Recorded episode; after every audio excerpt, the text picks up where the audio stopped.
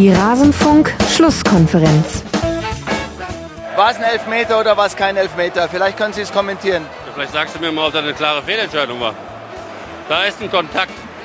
Da ist ein Kontakt. Er geht zum Ball, da ist ein Kontakt. Also wenn das eine klare Fehlentscheidung ist, aber bitte. Aber nee. Ge genug Kontakt, um einen Elfmeter zu geben? Ja. Also der Schiedsrichter hat eine Entscheidung getroffen in dem Moment. Und das ist keine klare Fehlentscheidung. Dann frage ich mich, was die da in Köln, warum die sich einnehmen. Das muss mir irgendwann einer erklären. Weil wir haben in dieser Saison so viele Situationen. Und das ist ein Kontakt. Und der Schiedsrichter gibt ein, trifft eine Entscheidung. Und es ist keine klare Fehlentscheidung. Alles zum letzten Bundesligaspieltag.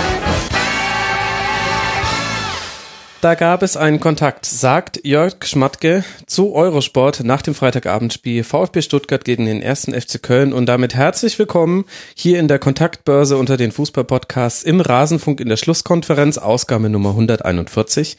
Mein Name ist Max Jakob Ost, ich bin der G-Netzer bei Twitter und ich freue mich sehr, liebe Hörerinnen und Hörer, dass ihr hier mit dabei seid und mit uns den achten Spieltag durchsprechen wollt. Na gut, ehrlich gesagt, ihr seid der passive Teil und wir sind der aktive Teil.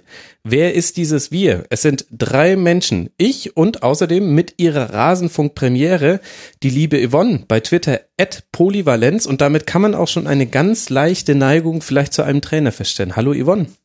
Hallo. Ich habe vorhin drüber nachgedacht, Polyvalenz, das war doch ein Begriff, den kannten wir vor Lucio Favre nicht so wirklich in Deutschland, oder? Das äh, stimmt soweit, wobei wahrscheinlich die ganzen Taktikgötter es mit Sicherheit schon mal verwendet haben, aber Favre es etwas etabliert hat unter den Normalo-Fußballfans. Und es ist ja schon der Hommage an ihn, dass du dich so benannt hast. Durchaus, ja. Und an meinen Lieblingsspieler von Gladbach, der auch durchaus sehr polyvalent unterwegs ist. Der da wäre?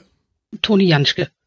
Ach ja, ja, nett. Und damit, liebe Hörerinnen und Hörer, habt ihr auch schon erraten können, worauf wir heute einen Schwerpunkt legen werden. Wir werden nämlich über Borussia Mönchengladbach ein bisschen länger sprechen.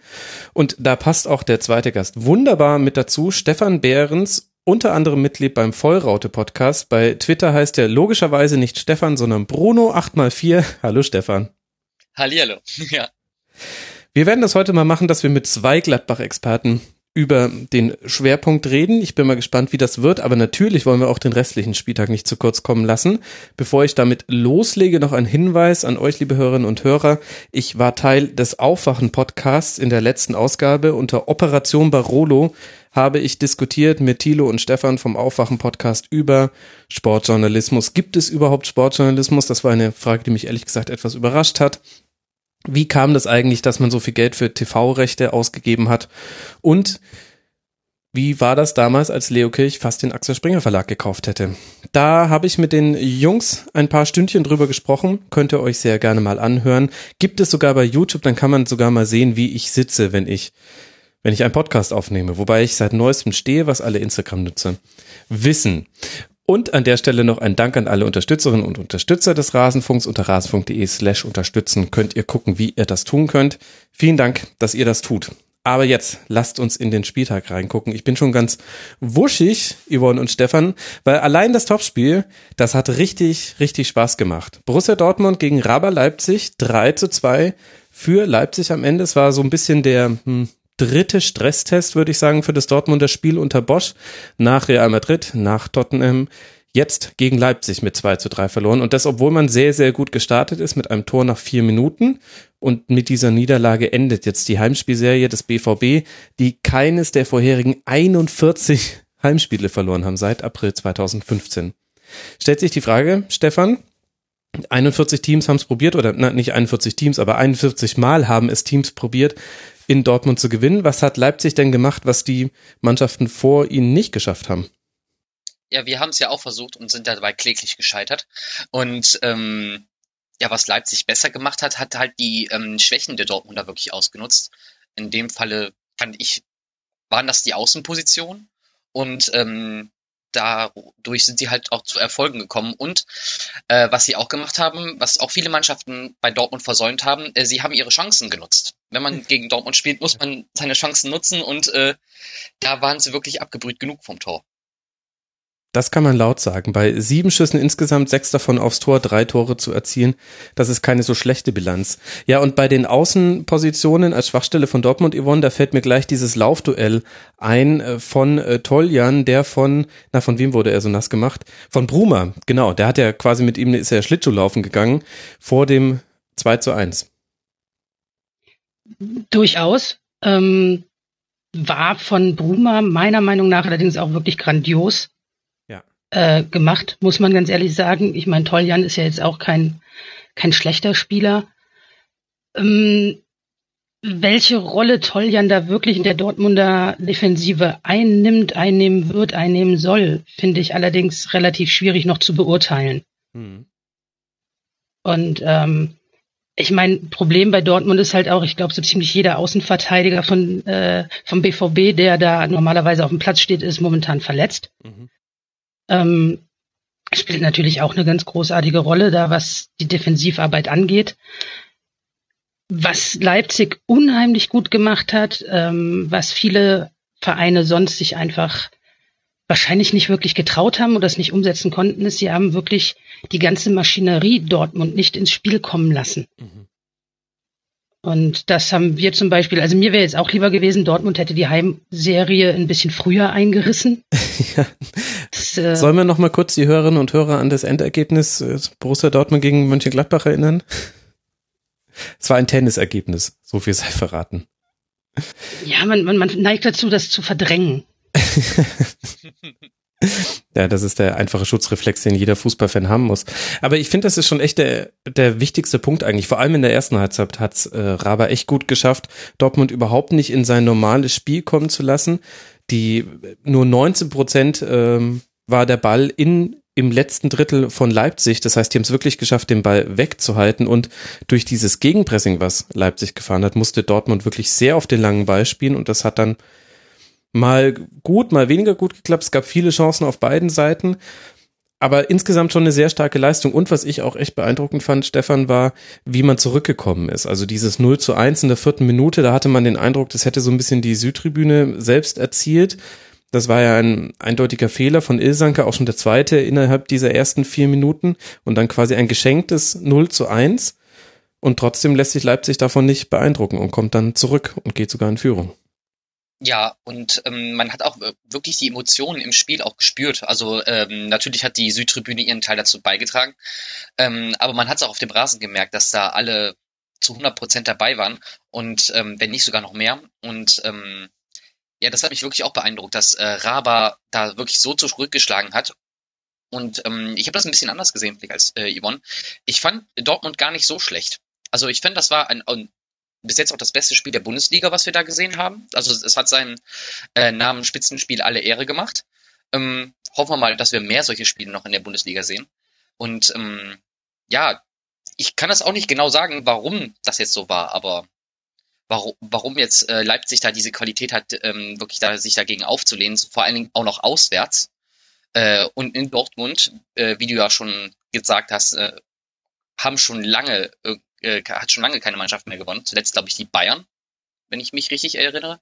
Mhm. Und ähm, ja, das zeigt aber auch die große Qualität einfach, die im Kader von Rabat drinsteckt. Und äh, mit so einer Qualität kann man halt mit Borussia Dortmund auf Augenhöhe kämpfen und spielen. Und ähm, das haben sie wirklich äh, einfach ja, bewiesen an dem Tag, an dem Abend. Also ich fand jetzt Dortmund auch bei weitem nicht schlecht, falls das so rübergekommen sein sollte. Nein, nein, nein. Das leid. Es war so bei weitem das beste Bundesligaspiel, was ich seit Jahren gesehen habe, möchte ich mal fast behaupten. Was aber halt ähm, Raber meiner Meinung nach unheimlich gut gemacht hat, ist, ähm, wenn man sich diverse Szenen anguckt, man sieht einfach, dass sie auch wirklich in ihrer Kettenformation bleiben, dass Spieler einzeln angelaufen werden, dass also wirklich überhaupt gar keine Möglichkeiten für Dortmund gegeben ja. werden, diese Maschinerie ins Laufen zu bringen. Stimmt. Und das äh, ist etwas, was Rabe halt besser gemacht hat als viele andere. Ja, das ist wahr. Sehr, sehr diszipliniert im Anlaufen und dann ich meine, die zweite Halbzeit war ja sowieso wild, allein schon deshalb, weil es dann 11 gegen 10 waren, dann war es 10 gegen 10, da wurden dann auch Systeme gespielt, die man so normalerweise nicht kennt. Und da war es eigentlich ein offener Schlagabtausch. Da hatte, finde ich, auch Dortmund die klareren Chancen. Vielleicht ist das so das, das, was man sich am meisten vorwerfen muss, dass man in der zweiten Halbzeit es nicht geschafft hat, diese Überlegenheit und auch das Chancenplus dann mehr in Tore umzumünzen. Hätte auch sehr gut unentschieden ausgehen können. Rein theoretisch hätte es Dortmund auch drehen können. Aber das ist ja schön für den neutralen Beobachter, dass es hin und her geht, dass man auch nie das Gefühl hat, selbst wenn eine Mannschaft gerade am Drücken ist, war die andere immer genauso gefährlich. Im Grunde sind alle Tore in der ersten Halbzeit aus so einer Situation heraus entstanden, wo man gar nicht damit rechnen konnte, dass jetzt gleich Gefahr fürs Tor kommen würde. War schon wirklich super gutes Spiel. Und ich finde, auf Dortmunder Seite hat man gesehen, Aubameyang einfach ist zwar eine Binsenweisheit, aber unglaublich wichtig. Fünf Torschüsse, zwei Tore. Rein theoretisch könnte man ihm sogar noch einen Assist für sein eigenes Tor zuschreiben, weil er ja den Elfmeter verursacht hat. Das ist der Dreh- und Angelpunkt. Und wenn jetzt Jamolenko noch ein bisschen besseren Tag gehabt hätte, dann hätte das noch sehr, sehr viel erfolgreicher werden können für Borussia Dortmund. So eben leider mal eine Niederlage. Aber du hast schon einfach gesehen, was das für ein Pfund ist. Und auf der anderen Seite bei Leipzig hat Timo Werner gefehlt und so richtig aufgefallen ist es einem ehrlich gesagt nicht. Auch wirklich erstaunlich, wie man in seinem zweiten Erstligajahr schon so einen Kader haben kann, dass du dann einfach einen Augustin und einen Pausen spielen lässt und die beiden genauso viel Geschwindigkeit reinbekommen. Wirklich. Ja, gut. dass die natürlich keinen normalen Kader haben wie jeder andere Aufsteiger im zweiten Jahr. Das äh, sind ja Gründe, über die wir uns, glaube ich, jetzt nicht mehr so unterhalten müssen. Das wird genau. wirklich an jeder Stelle genug getan. Was aber da sportlich einfach auch auf, auf den Rasen gebracht wird, muss man halt so tatsächlich auch erstmal schaffen. Genau, das meine ich. Also, dass das kein Aufsteiger ist, so denke ich überhaupt nicht über Leipzig. Aber trotzdem musst du es mal schaffen. Also haben ja genügend andere, haben ja auch Geld. Wolfsburg zum Beispiel. Und äh, da fällt jetzt Mario Gomez aus und werden wir später noch drüber sprechen. Das merkt man sehr, sehr deutlich. Und bei Leipzig fällt der vielleicht derzeit beste deutsche Stürmer aus. Und im Spiel gegen den Tabellenführer hast du das nicht gemerkt. Wirklich gut. Ja, aber auch mit, mit äh, Pausen ähm, und Augustin haben sie ja wirklich auch noch zwei andere weitere gute Spieler und sie konnten ja auch noch äh, Forsberg auf der äh, Bank sitzen lassen, das ganze Spiel über. Ähm, da sieht man auch, wie in der Breite halt auch der Kader gut aufgestellt ist. Absolut. Es gab ja auch Platzverweise, zwei Stück. Zum einen eine gelb-rote Karte gegen Stefan Ilsanker. Innerhalb von drei Minuten hat er die sich geholt und dann ein Platzverweis gegen Sokrates nach Notbremse. Das war dann auch der Strafstoß von 3 zu 1. War da für euch was Strittiges dabei oder findet ihr, das Schiedsrichterthema müssen wir bei dem Spiel nicht aufmachen? Nee, das hatte Aitekin genauso wie seine Assistenten, genauso wie auch der Videoassistent unheimlich gut im Griff, finde ich, ohne wirklich da im Mittelpunkt zu stehen oder sonstiges, sondern das einfach unheimlich gut zu leiten der Meinung kann ich mich einfach anschließen. Das, äh, ich fand auch, äh, Aitikin hat einen wirklich einen guten Job gemacht mit seinem Team. Ja, und das ist doch schön. Und ich finde, da muss man nämlich dann auch mal loben und nicht immer nur draufhauen. Deswegen habe ich es ehrlich gesagt auch angesprochen. Die nächsten Spiele für Borussia Dortmund geht es jetzt weiter mit vier Auswärtsspielen. Und zwar in Nicosia, in Frankfurt, in Magdeburg und dann in Hannover. Nicosia Champions League, Magdeburg DFB-Pokal. Ihr werdet es euch vielleicht schon gedacht haben. Und Leipzig darf jetzt dreimal zu Hause ran, und zwar erst gegen Porto, dann gegen Stuttgart, dann gegen die Bayern und dann nochmal auswärts gegen die Bayern, weil man sich gerade schon dran gewöhnt hat. Ich würde sagen, da kommt noch so einiges Interessantes auf uns zu, gerade die nächsten Spiele von Leipzig. Klingen ja durchaus interessant und dann kommt der ganz, ganz spannende Oktober, in dem dann auch der FC Bayern beweisen muss, ja, wie gut ist man denn jetzt unter Jupp Heynckes? Und damit würde ich gerne über das Spiel gegen den SC Freiburg gucken. Ein 5 zu 0 ich hatte die Chance, im Stadion zu sein und durfte miterleben, was für ein Jubel losbrach, als das Trainerteam vorgestellt wurde. Ich habe mir vorgestellt, dass Uli Hoeneß im gleichen Moment oben auf der Ehrentribüne saß und sich selbst auf die Schulter geklopft hat. Also die Massen hat er erreicht. Das kann man auf jeden Fall sagen. Das war ähm, schon ein eindrucksvoller Moment im Stadion. Jetzt ist die Frage, wie hoch wollen wir denn das 5 zu 0 hängen, Yvonne? Gute Frage ich bin jetzt nicht so nah am FC Bayern dran, dass ich da jetzt sagen könnte, die Spieler wollten Ancelotti loswerden und haben deswegen irgendwie ein bisschen anders gespielt, als sie es vielleicht können. Ich meine, dass sie Fußball spielen können, das brauchen sie keinem täglich zu beweisen, das wissen wir ja alle. Ähm, dass Heinkes aber vielleicht mit seiner etwas anderen Art und er sagt ja selber, hat viele Einzelgespräche auch geführt in den Trainings, vielleicht einfach in den Köpfen ein paar Schrauben wieder so drehen konnte, dass ähm, die Spieler sich einfach wieder wohler fühlen. Das, denke ich, macht schon eine ganze Menge aus. Und das war ja auch schon damals immer unter Heinkes ein großer Vorteil. Ich glaube, er ist auch immer regelmäßig hingegangen, hat die Jungs dann zum Essen eingeladen bei sich und es war immer eine große gemütliche Runde und das ist halt das, was ähm, jetzt so als Außenstehender dem FC Bayern ein bisschen abhanden gekommen zu sein scheint in letzter Zeit. Dass ähm, dieses Miteinander, dieses wirklich ein Team sein und nicht mehr nur einzelne Stars, die da wirklich was drauf haben, sondern wirklich wirklich als Team zusammen auf dem Platz zu stehen und was zu tun und dadurch was zu erreichen. Das schien ein bisschen gefehlt zu haben. Jetzt ist natürlich auch der Sprung von Guardiola als Trainer zu Ancelotti als Trainer ein ganz, ganz großer. Also die sind natürlich beide wirklich gute Trainer, sonst hätten sie nicht das erreicht, was sie er erreicht haben. Allerdings ist Guardiola ja bekanntermaßen doch jemand, der da stundenlang Taktiken, Systeme und ähnliches in die Köpfe prügelt. Und Ancelotti war da vielleicht etwas zu locker, vielleicht sogar, was diese ganzen System, Technik, Taktik, sonstigen äh, Einheiten angeht. Und das war vielleicht für die Spieler dann einfach ein bisschen schwierig. Und Heinkes scheint da so der optimale äh, Zwischenpol zu sein zwischen Ancelotti und Guardiola. Ja, wobei man natürlich noch gucken muss, wie nachhaltig ist das jetzt. Also das war jetzt natürlich nur ein Spiel und ich gebe dir schon recht mit diesem ganzen, also man hat ja deutlich mitbekommen, da ging ein Riss durch die Mannschaft oder zumindest waren sich nicht immer alle gleich grün. Aber da bin ich, da würde ich jetzt ehrlich gesagt noch abwarten, ob das wirklich unter Heinkes so viel besser wird, denn diejenigen, die sich da nicht grün waren, sind ja die Spieler. Es ist ja nicht der Trainer, der schuld daran ist. Und das, was er jetzt gemacht hat gegen Freiburg, war im Prinzip back to the roots. Es haben einfach wieder die gespielt, die auf dem Papier auch nominell die beste Elf darstellen. Thomas Müller durfte gleich Kapitän sein. Ich denke, das war jetzt auch kein zufällig gewähltes Signal. Und dann hat es jetzt gut funktioniert. Aber alles war ja auch nicht perfekt gegen Freiburg. Hat Heinkes ja auch selbst gesagt. Die beiden Chancen, die man vor allem in der ersten Halbzeit zugelassen hat, hat auch gezeigt, da stimmt noch nicht alles und die standen sich ehrlich gesagt auch manchmal ganz schön auf den Füßen.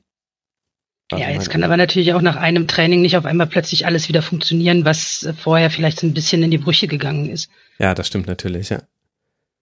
Aber ich kann berichten von derselben Straße. Ich möchte jetzt nicht sagen, dass es exklusive Informationen sind, denn es haben genügend Trainingskiebitze sehen können. Aber das erste, was Jupp Heynckes und sein Trainerstab gemacht haben, als sie auf den Trainingsplatz gegangen sind, sie haben wieder die guardiolischen Zonen abgesteckt um den Spielern das Positionsspiel ein bisschen näher zu bringen. Das hat man unter Ancelotti nicht mehr gesehen, ehrlich gesagt. Da kenne ich einige, die ein bisschen erleichtert aufgeatmet haben.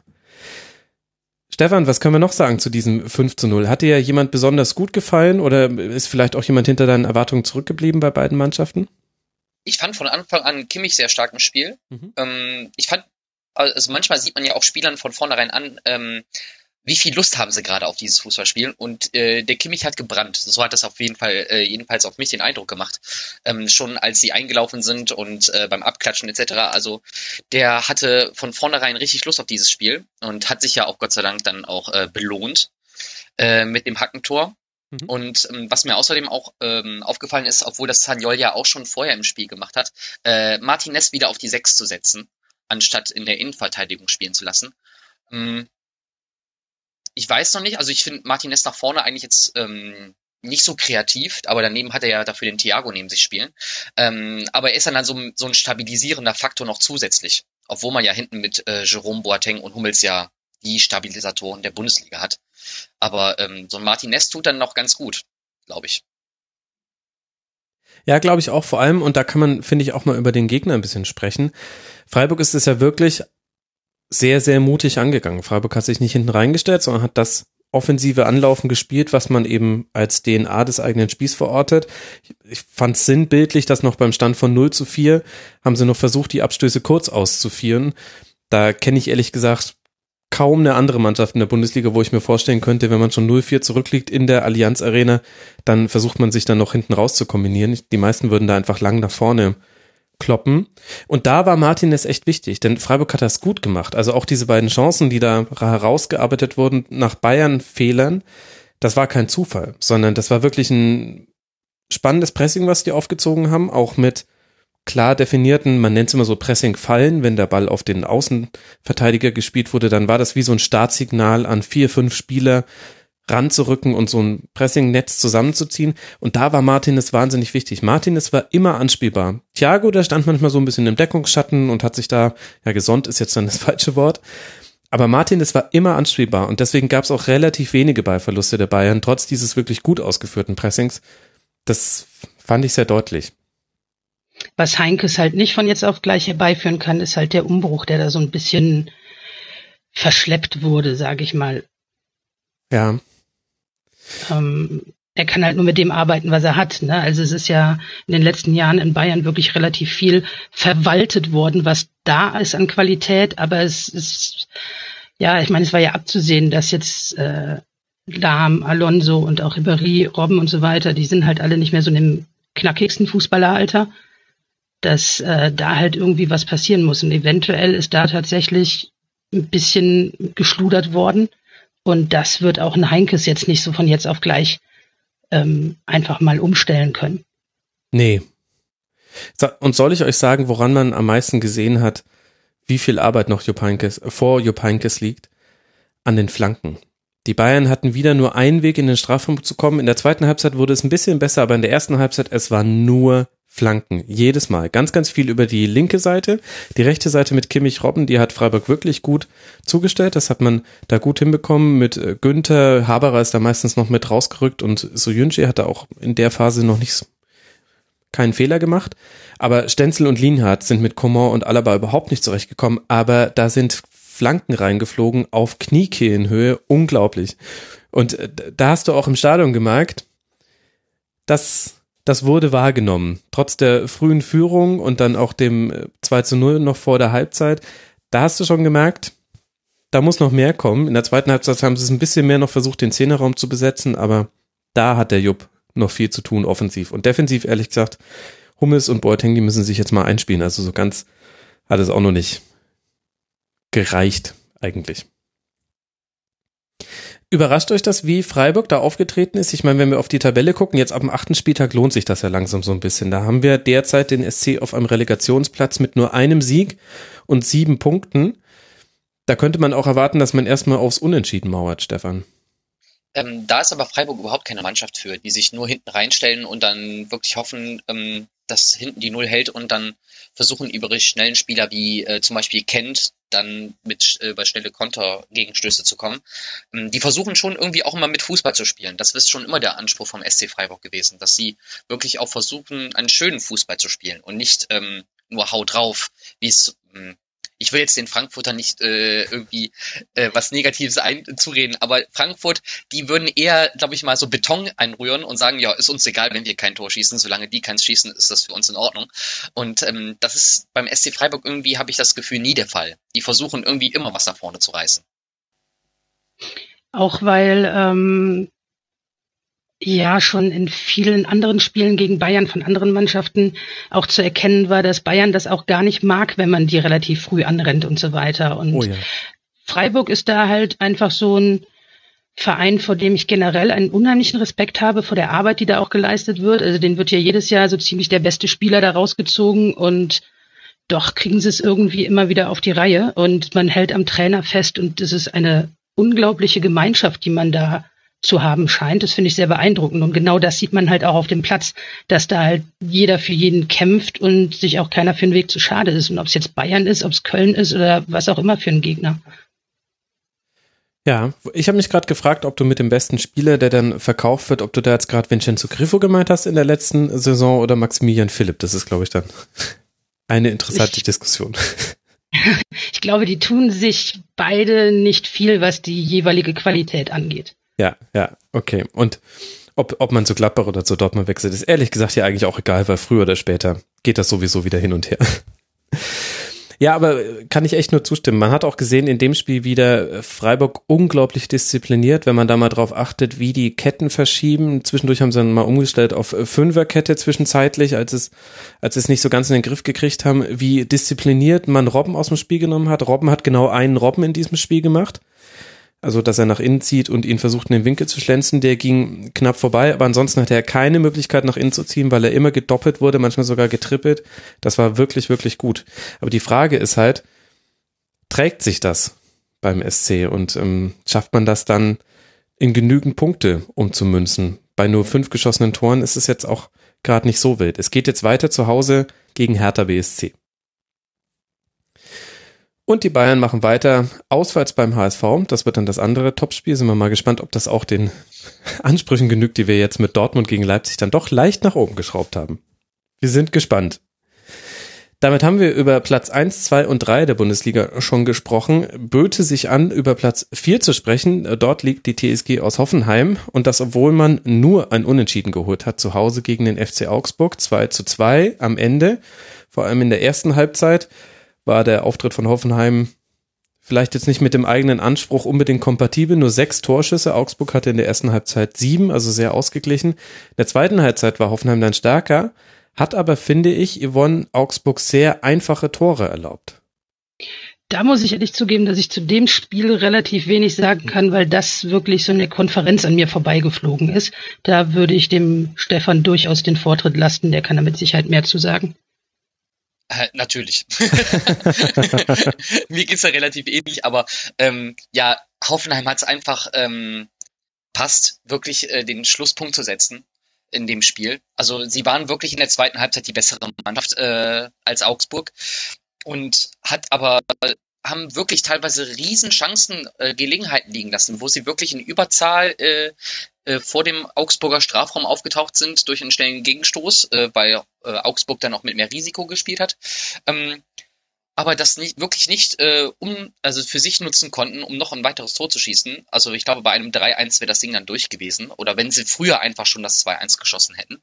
Ähm, aber so hat dann auch Augsburg ja auch meistens dann ihre ähm, Ausgleichstreffer aus dem Nichts gemacht. Da hat man ja wirklich mhm. nicht mit gerechnet in den Momenten. Und ähm, Augsburg hat einfach momentan auch einen Lauf. Also die spielen ja wirklich eine sehr souveräne Saison momentan. Absolut. Wir sprechen über den Tabellenachten mit zwölf Punkten aktuell und die beiden angesprochenen Treffer von Augsburg fielen so. Einmal ein langer Ball von Max auf Gregoritsch, der sich im 1 gegen 1 gegen den Innenverteidiger, ich glaube es war Vogt, ähm, ja, er kriegt eigentlich gar nicht so wirklich einen Druck und kann dann einfach ins lange Eck schießen. Und äh, das äh, 2 zu 2 war dann ein Eigentor von Kevin Vogt nach Flanke von Rovelo. Da hat sich Hoffenheim auch nicht so schlau angestellt. Und das Interessante ist, wenn man sich das mal im größeren Bild anguckt, dann ist Hoffenheim die fünft schlechteste Mannschaft der Liga, wenn es darum geht, wie viel Torschüsse man zulässt. Nur Freiburg, Köln, Augsburg und der HSV lassen noch mehr Torschüsse zu. Gut, jetzt hat man mit dem Augsburg genau dieses Team zu Gast gehabt, fast schon folgerichtig ein 2 zu 2. Im Nachhinein war alles so logisch, liebe Hörerinnen und Hörer. Aber das finde ich wirklich sehr interessant, denn das war ja eigentlich die wesentliche Stütze des letzten Jahres, dass diese Dreierkette mit Hübner, Vogt und damals noch Sühle sehr, sehr gut funktioniert hat. Und diese Saison kriegt man es nicht so ganz auf den Rasen. Und ich weiß nicht, Stefan, ob du mir das erklären kannst. Ich sehe viele Personalrochaden. Ich sehe, dass auf jeden Fall personell es schon ein Qualitätsverlust war, Sühle und auch Rudi als ruhigen Spielaufbau, als Plan B im Spielaufbau neben Kevin Vogt zu haben. Das, das ist klar. Aber trotzdem laufen da ja immer noch Spiele rum, die das eigentlich hinkriegen müssten, ähm, ordentlich hinten die Räume zuzumachen ja, jetzt wird er ja umgestellt, auch dieses Spiel, diesmal Nordweit mal draußen gelassen, der vorher sonst, glaube ich, auf der rechten Innenverteidigerposition in der Dreierkette gespielt hat. Genau. Ähm, und wie auch, das glaube ich auch hier schon mal aufgefallen ist, ich fand den auch jetzt, fand ich seine Leistung nicht so stabil bis jetzt äh, bei den Hoffenheimern. Da habe ich ihn äh, aus Gladbacher äh, Vergangenheit, ähm, ja, sicherer in der Erfahrung. Aber da hat er auch eine andere Position dazu gespielt, muss man dazu sagen. Ähm, ja, und wenn man dann guckt, dann spielt halt ähm, Geiger dann auf der 6 vor der Dreierkette. Und da dann das Spiel herauszulösen, ist dann auch ähm, nicht so einfach. Oder beziehungsweise da hinten auch für eine Stabilität zu sorgen. Ähm, mit, und mit Süle geht ja wirklich ein, ein Hühne da hinten weg, der auch wirklich auch offensiv, ziemlich, äh, nicht offensiv in dem, im Luftraum alles abgeräumt hat und auch sehr zweikampfstark war. Und ähm, der fehlt denen wirklich ungemein. Ähm, Hübner hat und ähm, Ah, jetzt helft mir mal kurz auf die Sprünge. Wie heißt der andere Innenverteidiger? Kevin Vogt. Nicht Vogt, der hat jetzt gestern nicht gespielt. Ach so, ach, oh Gott, jetzt habe ich auch einen ganz, äh, ah. ganz schlimmen Aussetzer. Ich, ja, äh, wir ich wissen, wie wir meinen. Mhm. äh, die äh, eigentlich äh, fand ich bis jetzt eine, genau, ein, eine relativ solide Saison bis jetzt gespielt haben, aber das reicht nicht. Und, ähm, und Vogt war eigentlich auch dann auch auf der mittleren Position in der Dreierkette gar nicht äh, so verkehrt, aber ähm, es ist halt wirklich den von dir gerade eben angesprochenen Aderlass äh, zu ja, denke ich mal, zu schulden, dass wirklich diese, in diese Stabilität hinten fehlt. Ja, ich, wir müssen auch dazu sagen, wir sprechen jetzt gerade über den Tabellen Viertplatzierten. Also es ist nicht so, dass wir hier gerade über ein Abstiegsteam reden, also jammern auf hohem Niveau, aber man kann eben schon erkennen und Hoffenheim hatte jetzt auch so ein bisschen Spielglück in den letzten Partien. Da kann man sich an Spiele unter anderem gegen Hertha zu Hause erinnern. Das hätte sehr gut auch ähm, Nuller werden können und kein Unentschieden und noch ein paar andere. Also es könnte auch sein, dass sich das so über die nächsten Spiele noch ein bisschen einnivelliert und es ist ja gerade auch nicht die beste Phase mit zwei Niederlagen in Folge gegen Rasgrad und Freiburg und jetzt eben ein Unentschieden, auch wenn dazwischen eine Länderspielpause lag, aber so richtig schön ist das ja nicht. Und bei Augsburg haben wir schon ganz kurz gelobt. Da werfe ich euch einfach mal drei Namen hin. Kajubi, Max und Finn Bogerson. Reicht das vielleicht schon, um den Erfolg des FCA gerade zu erklären, Yvonne? Als großer Island-Fan finde ich natürlich Finn Bogerson unheimlich wichtig. Nee, der spielt tatsächlich auch die Saison seines Lebens, habe ich das Gefühl. Ähm, war für mich letzte Saison auch jetzt nicht schlecht, aber stand halt immer so im Schatten diverser anderer. Und ähm, wie gesagt, spielt meiner Meinung nach. Auch lange verletzt, ne? Letzte Saison. Richtig. Und ähm, dementsprechend, er spielt einfach wirklich die Saison seines Lebens. Und das macht unheimlich viel aus. Gerade jetzt, wo halt natürlich Augsburg auch auf Bobadilla verzichten muss, mhm. der natürlich auch immer eine Bank war, was äh, Tore da anging ist es sehr wichtig, dass sie mit Finn Boasson da jemanden haben, der das ähm, wieder ausgleichen kann. Ich fand auch, ähm, dass dieser Aufstieg von Finn Bogasson schon in der Rückrunde letz, letzte Saison zu äh, erkennen war. Ähm, hat auch gegen uns äh, in der Rückrunde sehr gut gespielt. Äh, da fällt einem das ja immer auf, wenn man die dann wirklich mal über 90 Minuten dann sieht, die Spieler. Und ähm, ja, und diese Saison knüpft er einfach da an, wo er letzte Saison schon aufgehört hat. Also und Kajubi, finde ich, ist manchmal so eine Wundertüte. Dem gelingen manchmal Tore, gefühlt aus 50 Metern in den Winkel, aber auf der anderen Seite kann er auch äh, aus 5 Metern ein Field Goal schießen. Und ähm, das ist manchmal so eine Wundertüte. Der hat die Qualität inne, aber er kann sie halt nicht immer auf den Platz bringen.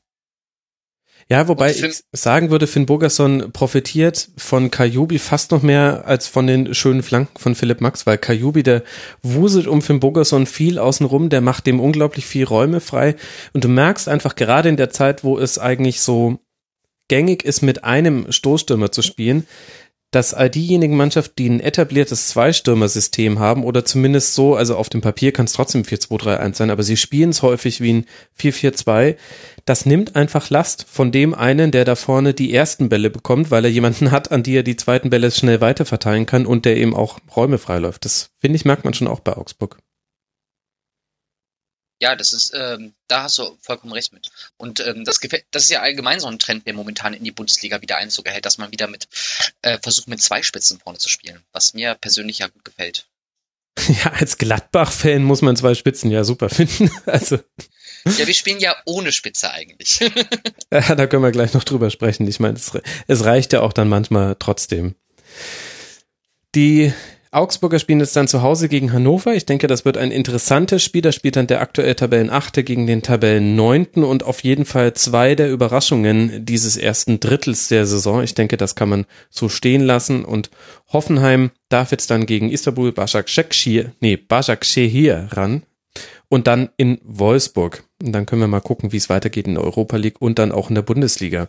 Und jetzt kommen wir schon, und das wird euch sehr freuen, zu Werder Bremen gegen Borussia Mönchengladbach. Was heißt, wir gehen ja in der Tabelle gerade runter. Borussia Mönchengladbach steht gerade auf Tabellenplatz 5 mit vier Siegen, zwei Unentschieden, zwei Niederlagen, 12 zu 12 Toren. Das sind 14 Punkte am Ende. Und drei dieser Punkte hat man sich geholt mit einem 2 zu 0 in Bremen. So, Yvonne, das Spiel ist noch das frischeste. Wir nehmen quasi direkt danach auf. Ich gehe auch davon aus, dass sie auf einer Welle des Euphor des Glücks noch schwimmt. Wie war denn das Spiel? Was hat denn da funktioniert, was vielleicht in manchen der vorherigen Spiele nicht mal so zu sehen war? Das ist eine gute Frage, weil manchmal in den vorherigen Spielen weiß ich selber nicht, was da gerade so passiert, warum das gerade nicht so funktioniert. Ähm, was heute gut funktioniert hat, ist, dass wir meiner Meinung nach von Anfang an sehr gut ins Spiel gekommen sind. Bremen hat es uns jetzt auch nicht ganz so schwer gemacht. Oder wir behaupten jetzt einfach mal, wir haben Bremen nicht ins Spiel kommen lassen. Das äh, können wir gerne drehen, wie wir möchten. Ähm, ich glaube, es stimmt beides bis zu einem gewissen Punkt. Es hat sehr, sehr gut funktioniert, dass wieder ein bisschen mehr Geschwindigkeit im Gladbacher Spiel war, was zuletzt ähm, doch sehr gefehlt hat. Ja. Das macht natürlich eine ganze Menge aus, wenn das eigentlich, ich meine, der neutrale Zuschauer, der sieht es ja auch so, dass Gladbach im Normalfall äh, viel über Geschwindigkeit, über Umschaltspiel, über Konter etc. kommt. Und das ist einfach in den letzten Wochen sehr zu kurz gekommen. Da gab es einfach zu viele Fehler schon im Spielaufbau, ganz viele Fehlpässe, Ball auf drei Meter nicht an den eigenen Mann bringen können und so weiter und so fort. Und das hat heute nahezu in jeder Situation so funktioniert, wie es sollte. Könnt ihr mir erklären, das war ja so ein gängiges Phänomen von Borussia Mönchengladbach in dieser Saison, dass es eigentlich fast in keinem Spiel zwei gute Halbzeiten gab. Es gab mal eine gute erste und dann eine schlechte zweite, in Augsburg zum Beispiel. Und es gab mal eine schlechte erste und eine gute zweite, wo man dann so das Gefühl hatte, in der Halbzeit wurden sie geweckt und ihnen wurde gesagt, übrigens, das ist jetzt hier schon das Bundesligaspiel, auf das wir uns die Woche über vorbereitet haben. Es gab auch gegen Dortmund zwei schlechte Halbzeiten, das kam dann auch mal mit drin vor. Aber in dem Spiel jetzt gegen Werder fand ich, dass es zu keinem Zeitpunkt eigentlich gewackelt hat, dieses Ergebnis. Spätestens mit dem 2 zu 0 durch Westergaard da war dann der Vorsprung so groß, dass man wusste, okay, wenn jetzt nicht wieder so eine mysteriöse zweite Halbzeit kommt, wie damals eben zum Beispiel in Augsburg, dann sollte das eigentlich reichen für Gladbach. Kann mir das jemand von euch erklären, was, was da jetzt in diesem Spiel da war, was sonst gefehlt hat? Also, dass auf die zwei Halbzeiten, ähm, dass wir da immer zwei verschiedene Gesichter zeigen, das ist äh, uns ja allen schon aufgefallen. Und das, woran das liegen kann, das weiß ich ehrlich gesagt nicht. Das ist auch immer äh, das große Fragezeichen, was wir bei uns im Podcast behandeln. Ähm, aber was mir heute extrem aufgefallen ist, ähm, das einfachste Mittel normalerweise gegen Gladbach zu spielen, ist ähm, ein hohes Pressing zu fahren. Mhm, und äh, ja. uns beim Spielaufbau einfach zu stören. Das hat äh, Kovac äh, im Pokal super äh, unter Beweis ge äh, gestellt mit Eintracht Frankfurt, wie man gegen Gladbach spielt und hat das auch dieses Jahr in der Bundesliga so gemacht. Also da haben die Frankfurter zu Recht gegen uns gewonnen. Und das haben wir heute geschafft, dafür Lösungen zu finden finde ich. Äh, wir hatten auch schon letzte Woche bei uns äh, mit dem Herrn Martinsen über äh, Werder Bremen gegen Gladbach schon mal so vorausschauend gesprochen. Mhm. Und er sagte eigentlich vorher, hm, das eigentlich, das liegt uns eigentlich gar nicht, das Spiel jetzt äh, gegen Bremen, weil die Bremer sind eigentlich gar nicht mal so schlecht da drin, vorne offensiv anzulaufen und äh, dann die Verteidiger zuzustellen, beziehungsweise den Spielaufbau zu stören und dadurch vielleicht sogar Fehler zu provozieren. Und da war mir so ein bisschen Angst und Bange, vor allen Dingen, weil die Bremer ja bis jetzt auch eigentlich sehr solide Defensivleistungen äh, diese Saison gezeigt haben. Und ähm, hat mich dann wirklich gewundert, wie gut wir da teilweise flüssig hinten raus kombinieren konnten. Ähm, ob das jetzt am Unvermögen der Bremer lag oder weil wir einfach die Lösung auch mal gefunden haben, ähm, kann ich jetzt nicht beurteilen. Aber das ist halt mir extrem aufgefallen, dass wir von hinten wirklich gut rausspielen konnten, ja. ähm, obwohl Bremen versucht hat zu stören. Und dann hat der Bremen auch das versucht, ähm, anders zu machen. Dann haben sich mal was tiefer fallen lassen und haben gedacht, ja, okay, vorne sind sie ja auch ideenlos, dann versuchen wir es mal so rum. Äh, aber Hazard hat einen super Tag gehabt und dadurch ähm, haben sich halt Räume ergeben, die wir dann auch genutzt haben. Nicht nur das, es sind halt auch noch andere Dinge passiert. Äh, also das Tor von Stindl, da bin ich mir bis jetzt noch nicht sicher, ob das physikalisch überhaupt möglich ist, in so einem Winkel so zu treffen. Und dann macht Gladbach das 2-0. Als Gladbach-Fan jubelt man und realisiert erst dann so ein paar Sekunden später, Moment, das war ein Kopfballtor nach Ecke. Ja das ist man halt auch nicht so unbedingt gewöhnt, dass das passiert. Und ähm, ja, dass, dass, dass Westergaard dann, dann genau quasi das macht, was man von ihm erwartet, nämlich einen Eckball dann auch mal einzuköpfen. Das ist natürlich dann unheimlich schön für uns, für ihn oder vielleicht auch für Bremen. Sehr doof, dass es gegen Bremen passiert ist. Ähm, Hazard, Weltklasse Tag gehabt, durchaus. Was bei ihm sehr faszinierend ist, ich glaube, diese Phase hatte er nämlich schon mal dass der wunderbar spielt, Weltklasse, eins gegen eins, wunderbar und dann Torschuss, mh, hm, schade. Das, ja, das stimmt. war schon mal ganz, ganz furchtbar und dann rutschte er aber in eine Phase rein, aus der er wirklich getroffen hat, wie er wollte. Und ich hoffe, dass das jetzt wieder der Fall sein wird, dass er wieder sich dann noch ein bisschen weiterentwickelt und dann auch sich endlich für seine wirklich hervorragenden Aktionen, die er da spielt, ähm, dann auch selber belohnen kann. Wer auch unheimlich wichtig ist, ist äh, Zakaria. Mhm. Das, das ist ein Transfer, den feiere ich einfach sondergleichen. Wie er halt auch einfach dafür, dass er jetzt gerade erst als junger Spieler in die Bundesliga gewechselt ist, wie schnell er sich dem Tempo angepasst hat, wie schnell er sich so sicher präsentiert. Und ähm, da hat Bremen halt auch ein bisschen versäumt, ihm was gegenüberzustellen. Also einen Zakaria sich da so ausspielen zu lassen, wie er das ganz gerne möchte, ist natürlich auch tödlich. Mhm. Zakaria hatte immer noch die beste Passquote ligaweit, also jetzt nach sieben Spielen, aber ich glaube, die ist jetzt nach diesem achten Spieltag, wird sich da in der Spitzenposition nichts getan haben. Eine 95-prozentige Passquote.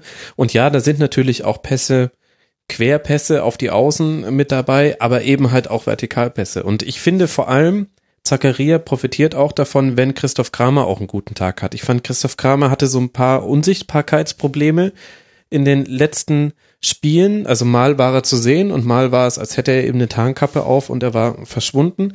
Und gegen Bremen war auch, war auch Kramer sehr, sehr präsent und zwar eigentlich auf allen Ecken und Enden des Spielfelds. Und das ist ja genau das, was Kramer stark macht. Ja, also er ist ja auch meistens auch überall auf dem Platz zu finden, ähm, obwohl er heute auch einen kleinen Wackler dabei hatte, den die Bremer Gott sei Dank nicht ausgenutzt haben, als er den Fehlpass da gespielt hat und Junusovic den abgefangen hat. Ähm, aber sonst ähm, finde ich aber auch, dass Zakaria durch seine Körperlichkeit auch wirklich ähm, sehr gut ins Spiel reinfindet. Also was er auch an Zweikämpfen gewinnt ähm, durch seine ja wirklich körperliche Präsenz, ähm, das ist wirklich großartig und ähm, das ist in diesem jungen Alter auch schon so abgebrüht teilweise, da kann man nur den Hut vorziehen. Also das ist wirklich ein Granatentransfer gewesen. Und soll ich euch sagen, was meine These ist, warum das in diesem Spiel für Werder nicht so gut geklappt hat mit dem Pressing? Ich ich will jetzt kein Fingerpointing betreiben, aber es macht einen großen Unterschied, ob ein Belfodil vorne drin spielt oder ein Max Kruse. Und zwar nicht nur, wenn es darum geht, wie gehen wir mit unseren Offensiv- und mit unseren Umschaltaktionen vor, sondern auch beim Pressing. Der Belfodil, da hatte ich manchmal so den Eindruck, also so hätte ich wahrscheinlich auch gepresst. Der wusste manchmal nicht genau, was er jetzt machen soll während alle anderen um ihn außen rum eigentlich ganz gut aufeinander abgestimmt sind. Augustins, Augustinsson, Delaney, Junusovic, Bauer, Bartels, die wussten schon, wie man also Bremen spielt ja immer so ein Phasenpressing und das ist ja auch ganz selbstverständlich. Du kannst nicht über 90 Minuten voll pressen. Das ist ja auch ein läuferischer Aufwand, unter dem die Konzentration leidet.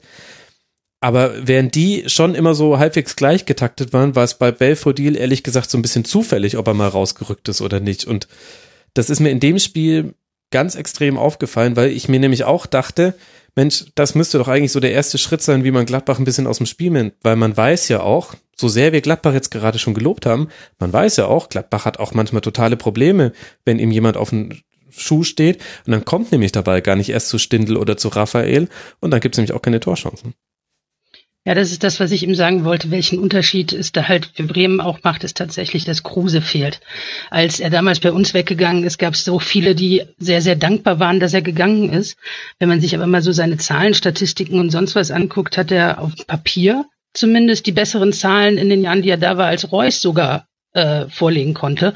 Und äh, Kruse ist halt einfach so der Typ Arbeiter. Und das ist das, was Bremen, glaube ich, momentan so ein bisschen bisschen wirklich fehlt. Dieser Typ Arbeiter, der vorne ist, in der Mitte ist, der hinten mitarbeitet, der sich die Bälle selbst erkämpft und dann zu Toren verarbeitet etc. Das ist ähm, ja etwas, was Bremen tatsächlich sehr, sehr fehlt momentan.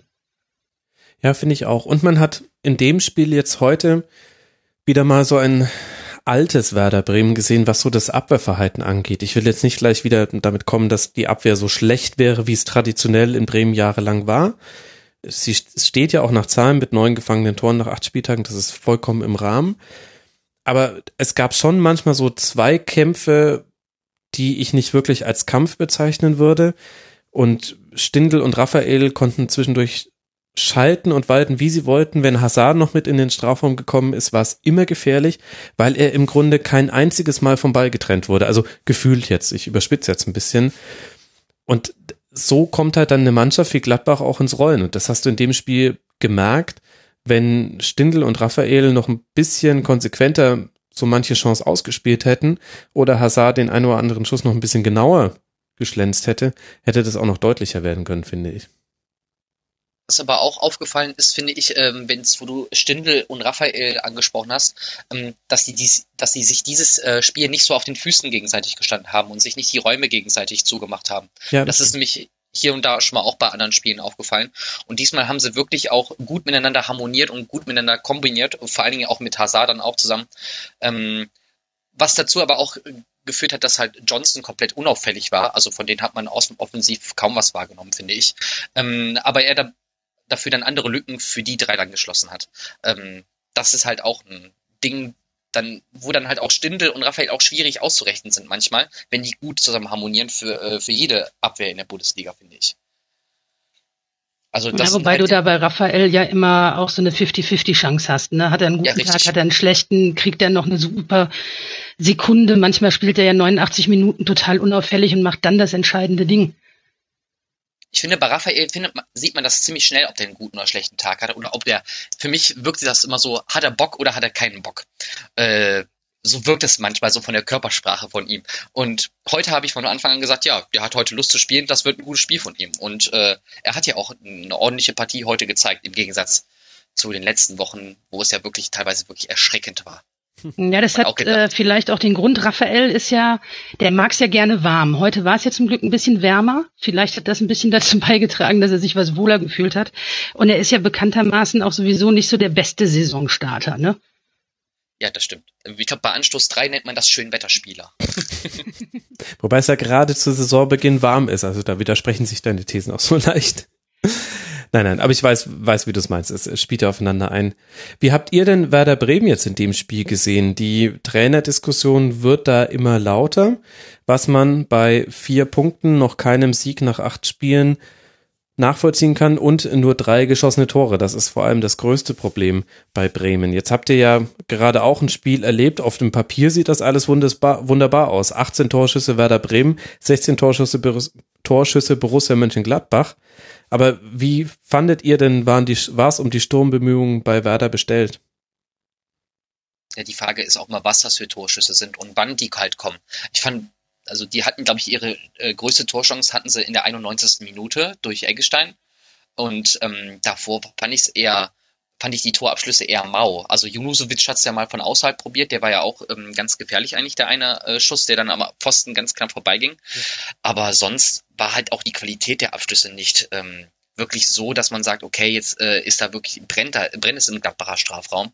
Und ähm, was Yvonne halt eben schon gesagt hat, Kruse fehlt halt, halt äh, an allen Ecken und Enden der ist auch für mich der Garant gewesen, dass Bremen überhaupt so gut abgeschlossen hat letzte Saison, ähm, neben der guten Defensivleistung. Aber ähm, da fehlt's halt. Die haben halt keinen adäquaten Mann, der neben Kruse vielleicht auch für einen zweistelligen Torbereich halt wirklich ähm, ja, sich verantwortlich zeigen könnte. Ja, und was man auch nicht vergessen darf, letzte Saison gab es auch noch einen Serge Gnabry, der vor allem in der Hinrunde Richtig. für einigen Wirbel gesorgt hat. Die Rückrunde war eher so Kruse, Hinrunde war eher Gnabry. Jetzt fehlen dir im Grunde beide aus unterschiedlichen Gründen. Der eine wird wenigstens wieder zurückkommen, nämlich Max Kruse. Aber ja, das ist schon problematisch. Wie fandet ihr was um die Körperhaltung von Werder bestell bestellt? Normalerweise ist mir sowas immer nicht so wichtig, aber mir sind ehrlich gesagt ein paar Dinge aufgefallen, die da hingen die Köpfe. Gleichzeitig fing auch das Publikum relativ schnell an, für Bremer Verhältnisse finde ich zumindest, seinen Unmut zu äußern. Ja, man hatte irgendwie so schon ein bisschen das Gefühl, dass sie recht schnell aufgegeben haben, als sie gemerkt haben, so, oh, irgendwie wird das hier heute nicht so ganz was. Also wenn ich jetzt ähm, mal gucke, die haben, ich glaube, 36 Prozent gewonnene Luftzweikämpfe, unter 50 Prozent gewonnene Ballduelle. Ich glaube, das sagt eigentlich relativ viel aus über, ja, welche Sprache sie da auch ausgestrahlt haben mögen. Also du, wenn du schon in solche so, ja, ich sag jetzt mal, mit hängenden Köpfen in den Zweikampf reingehst, dann ist die Erfolgschance da auch relativ gering natürlich. Und es wirkte wirklich so, als wäre das so eine gewisse Resignation, relativ schnell schon. Ja, mich hat auch vor allen Dingen, ähm, was du gerade schon angesprochen hast, ist, äh, dass die Reaktion vom Publikum ein bisschen überrascht. Mhm. Eigentlich ist es ja auch so ein Bremer Faustpfand, äh, das Publikum dahinter. Ich glaube, vor zwei Jahren war das Publikum mit der ausschlaggebende Grund, dass überhaupt die Klasse gehalten wurde. Ja. Und ähm, heute hat man ja schon vor der vor dem Pausenpfiff angefangen zu pfeifen. Ähm, und das ist nicht so eine Aufbruchstimmung. Dazwischendurch, finde ich, hat er Bremen aber auch nochmal so, noch mal so eine Luft gefunden. Ich glaube, das war so um die 60. Minute ungefähr rum da haben sie nochmal versucht, irgendwie was zu reißen und dann kam auch mal das Publikum, steht auch, wenn der Bremer seid, etc. pp. Aber ähm, das ist, weil das war halt wirklich ein laues Lüftchen. Das waren nur fünf Minuten oder wo die Bremer mal versucht haben, nochmal Druck zu machen.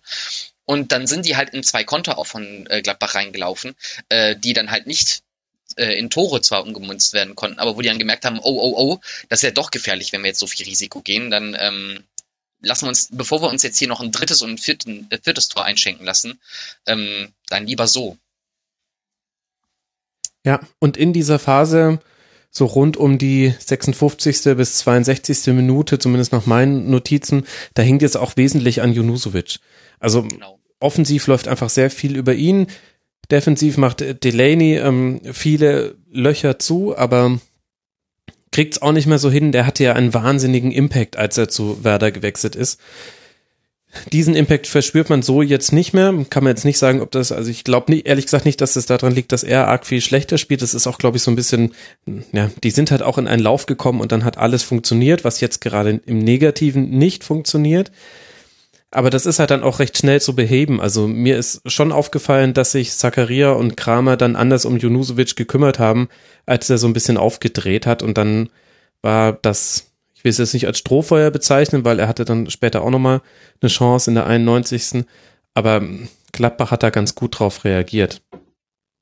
Ja, auf der anderen Seite fragt man sich aber auch gerade Junusovic, ich meine, der prügelt mit relativ zielsicherer Wahrscheinlichkeit den Ball mittlerweile bei Freistößen in die Mauer, die er vor einiger Zeit wirklich noch sehr richtig schön äh, auch verwandeln konnte. Ähm, ja, guter da Punkt. Da fragt man sich, man, man fragt sich, fehlt vielleicht noch so eine andere Führungsfigur in Bremen, die dann auch mal hingeht und sagt, so komm Junge, ich mach das jetzt mal oder die so ein bisschen das Spiel selbst an sich reißt, ein bisschen an sich kettet. Das äh, hatten wir in Gladbach auch eine Weile, dass wir ein bisschen Führungsspielerprobleme hatten, weil sie entweder alle verletzt waren oder gerade gewechselt sind. Das ähm, hat sich dann ja zum Glück auch wieder so ein bisschen gefangen. Und ich glaube, das ist jetzt gerade so die Phase, in der Bremen auch drin steckt. Da ist ein, ein Clemens Fritz ist weg. Da sitzt ein Kruse verletzt irgendwo auf der Tribüne und so weiter. Die, die halt wirklich sonst die, die wirklich wichtigen Persönlichkeiten auch auf dem Platz halt waren oder sind. Ja, und Pizarro, der auch bestimmt auch nochmal äh, in der Kabine dessen Wort auch nochmal Gehör gefunden hat. Ähm, aber auch wenn er es vielleicht nicht mehr so mit Qualität auf den Platz gebracht hatte, aufgrund seines Alters. Ähm, ja, aber das Junusovic ist, glaube ich, das war das auch sein erstes Spiel wieder von Anfang an. Der war, kam, kommt jetzt ja auch aus einer Verletzungspause raus, da würde ich ihn nochmal ein bisschen in Schutz nehmen. Ja, klar. Ähm, aber ähm, ja, normalerweise, aber hat die Yvonne auch schon recht, Junusovic, da war auch mal ja Gladbach sehr stark dran interessiert, äh, den äh, an den Niederrhein zu holen. Der hat normalerweise eine Qualität, was Standardsituationen angeht.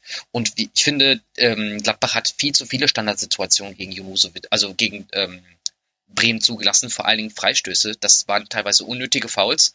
Ähm, Gott sei Dank kam, kommen aber die äh, Standards momentan bei Bremen nicht so, wie man es vielleicht von früher kennt. Ähm, und das ist ja etwas, was halt schon auffällt. Und wenn man schon über die Standards dann auch nicht zu Toren kommt, dann wird es halt schwierig. Ja, das ist eine nicht zu vernachlässigende Komponente. Für Werder geht es jetzt dann weiter und ich glaube, das ist ein sehr, sehr wichtiger Blick nach vorne. Erst auswärts zum ersten FC Köln, dann zu Hause gegen die TSG Hoffenheim im DFB-Pokal und dann zu Hause gegen den FC Augsburg. Das heißt, mit Köln und Augsburg muss man ja fast schon in Klammern setzen, zumindest zum derzeitigen Zeitpunkt, geht's gegen zwei Konkurrenten im Abstiegskampf. Da kann man sich schon sehr gut vorstellen, dass bei schlechtem Verlauf dieser Spiele dann da die üblichen Mechanismen, wie man so nennt, greifen. Aber um auf Gladbach zurückzukommen. Wir sprechen jetzt sehr, sehr positiv über Gladbach und alles ist gerade wunderbar und Hazard hat ein tolles Spiel gemacht. Stindl hat gezeigt, dass er einfach in einer unglaublichen Form ist. Das hat man so von ihm nicht gesehen. Diese Bewegung, mit der er Bauer komplett nass macht äh, beim 1 zu 0, unglaublich. Aber es gab ja auch schon andere Zeiten in dieser Saison. Wir haben vorhin schon ein 1 zu 6 gegen Borussia Dortmund angesprochen. Es gab auch dieses 0 zu 1 zu Hause gegen Eintracht Frankfurt mit einer ganz, ganz fürchterlichen ersten Halbzeit. Die zweite Halbzeit war dann deutlich besser, aber es sollte eben auch nicht reichen zu drei Punkten. Jetzt stelle ich mir so ein bisschen die Frage, die Yvonne, ist das jetzt Fisch? Ist das jetzt Fleisch? Ist das Glas halb voll, halb leer? Ist da überhaupt Wasser drin? Was machen wir mit Borussia Mönchengladbach nach acht Spieltagen in dieser Saison? Das ist eine verdammt gute Frage. Wie gesagt, also auch ich sitze häufig genug vom Fernseher im Stadion oder sonst was und frage mich, so Jungs, ihr wisst aber schon, warum ihr eigentlich hier seid. Weil ähm, man wirklich manchmal das Gefühl hat, die haben so kurzzeitig äh, Gedächtnisverlust und wissen gar nicht mehr, dass sie Fußballer sind. Und im nächsten Moment zeigen sie dann wieder, dass sie es doch eigentlich können. Woran das liegt, das hat äh, Stefan ja eben auch schon gesagt. Also das, ich glaube, das kann keiner so wirklich beantworten. Da grübelt man immer wieder drüber, warum das so ist. Ich möchte es jetzt auch nicht darauf schieben, ja, aber wir haben ja wieder sieben Verletzte oder acht Verletzte am Anfang gehabt. Das stimmt. Wir fangen immer ähm, sehr äh, kontinuierlich mit circa sieben Verletzten an. Jetzt ist allerdings ein Ducouré, der hat, glaube ich, hat für uns noch kein einziges Spiel gemacht.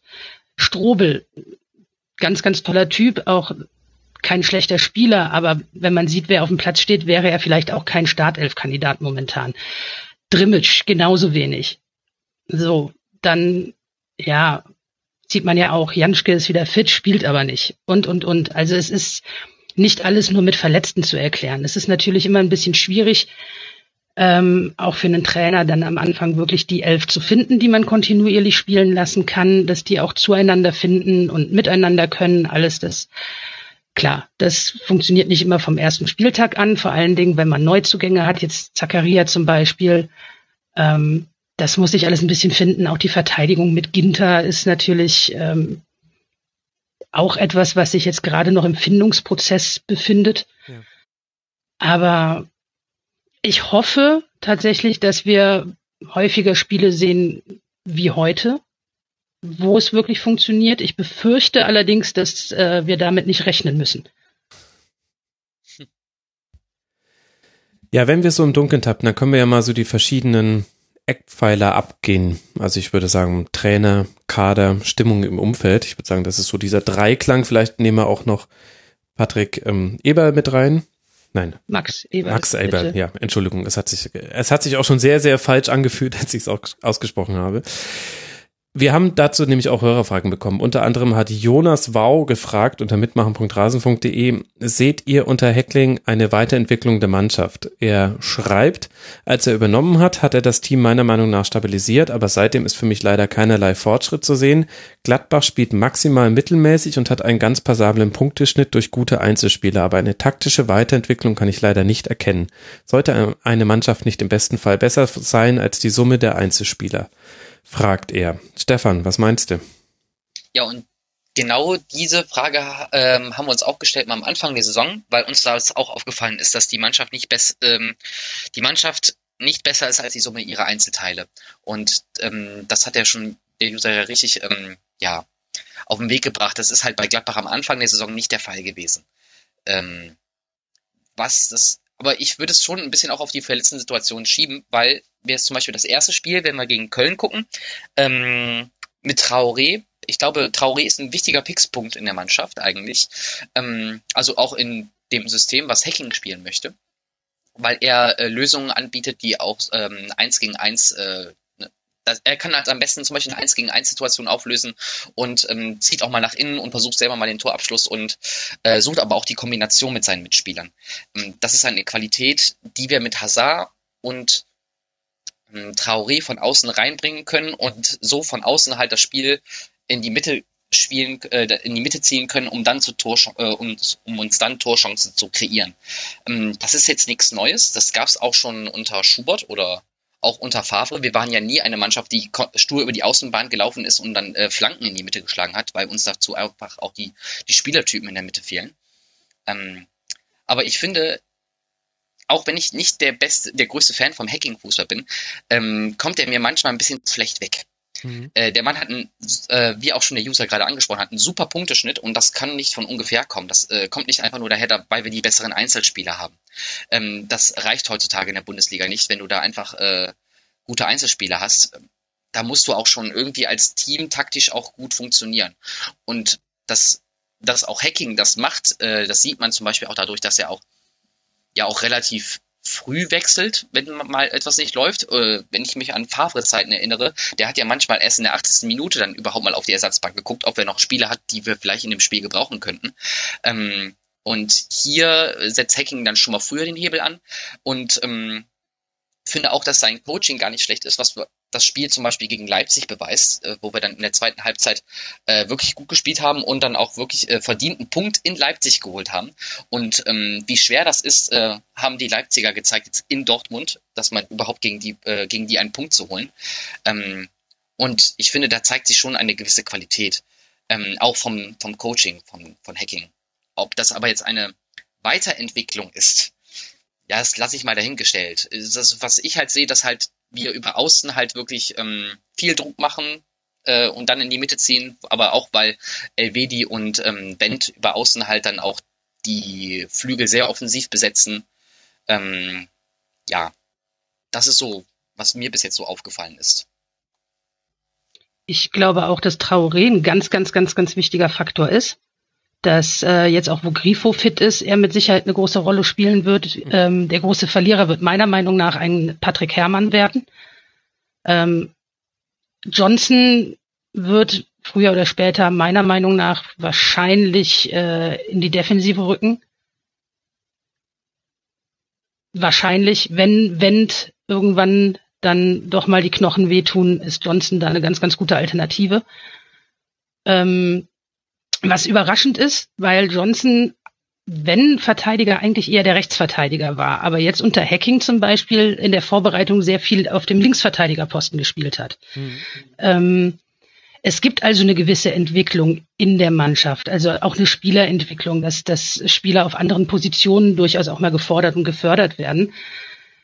Was ich glaube, was bei Hacking äh, eine große Rolle spielt, Hacking ist so der solide Typ der versuchte erstmal zum Glück wieder eine gewisse Grundordnung etc. in die Mannschaft zu bringen, die ja zum Schluss ein wenig gefehlt hat, sagen wir es mal so, ähm, hat viel Stabilität reingebracht und um sich weiterzuentwickeln, braucht man auch erstmal eine gewisse Stabilität auf ein, ein gewisses Niveau, auf dem man sich wohlfühlt, sage ich jetzt mal. Also man kann jetzt nicht einfach drei, vier Stufen überspringen und sagen, so toll, wir haben uns jetzt weiterentwickelt, sieht jetzt total toll aus, bringt aber gar nichts, weil ist überhaupt nicht effektiv. Oder wir schießen halt vorne zehn Tore, dafür kassieren wir aber auch elf.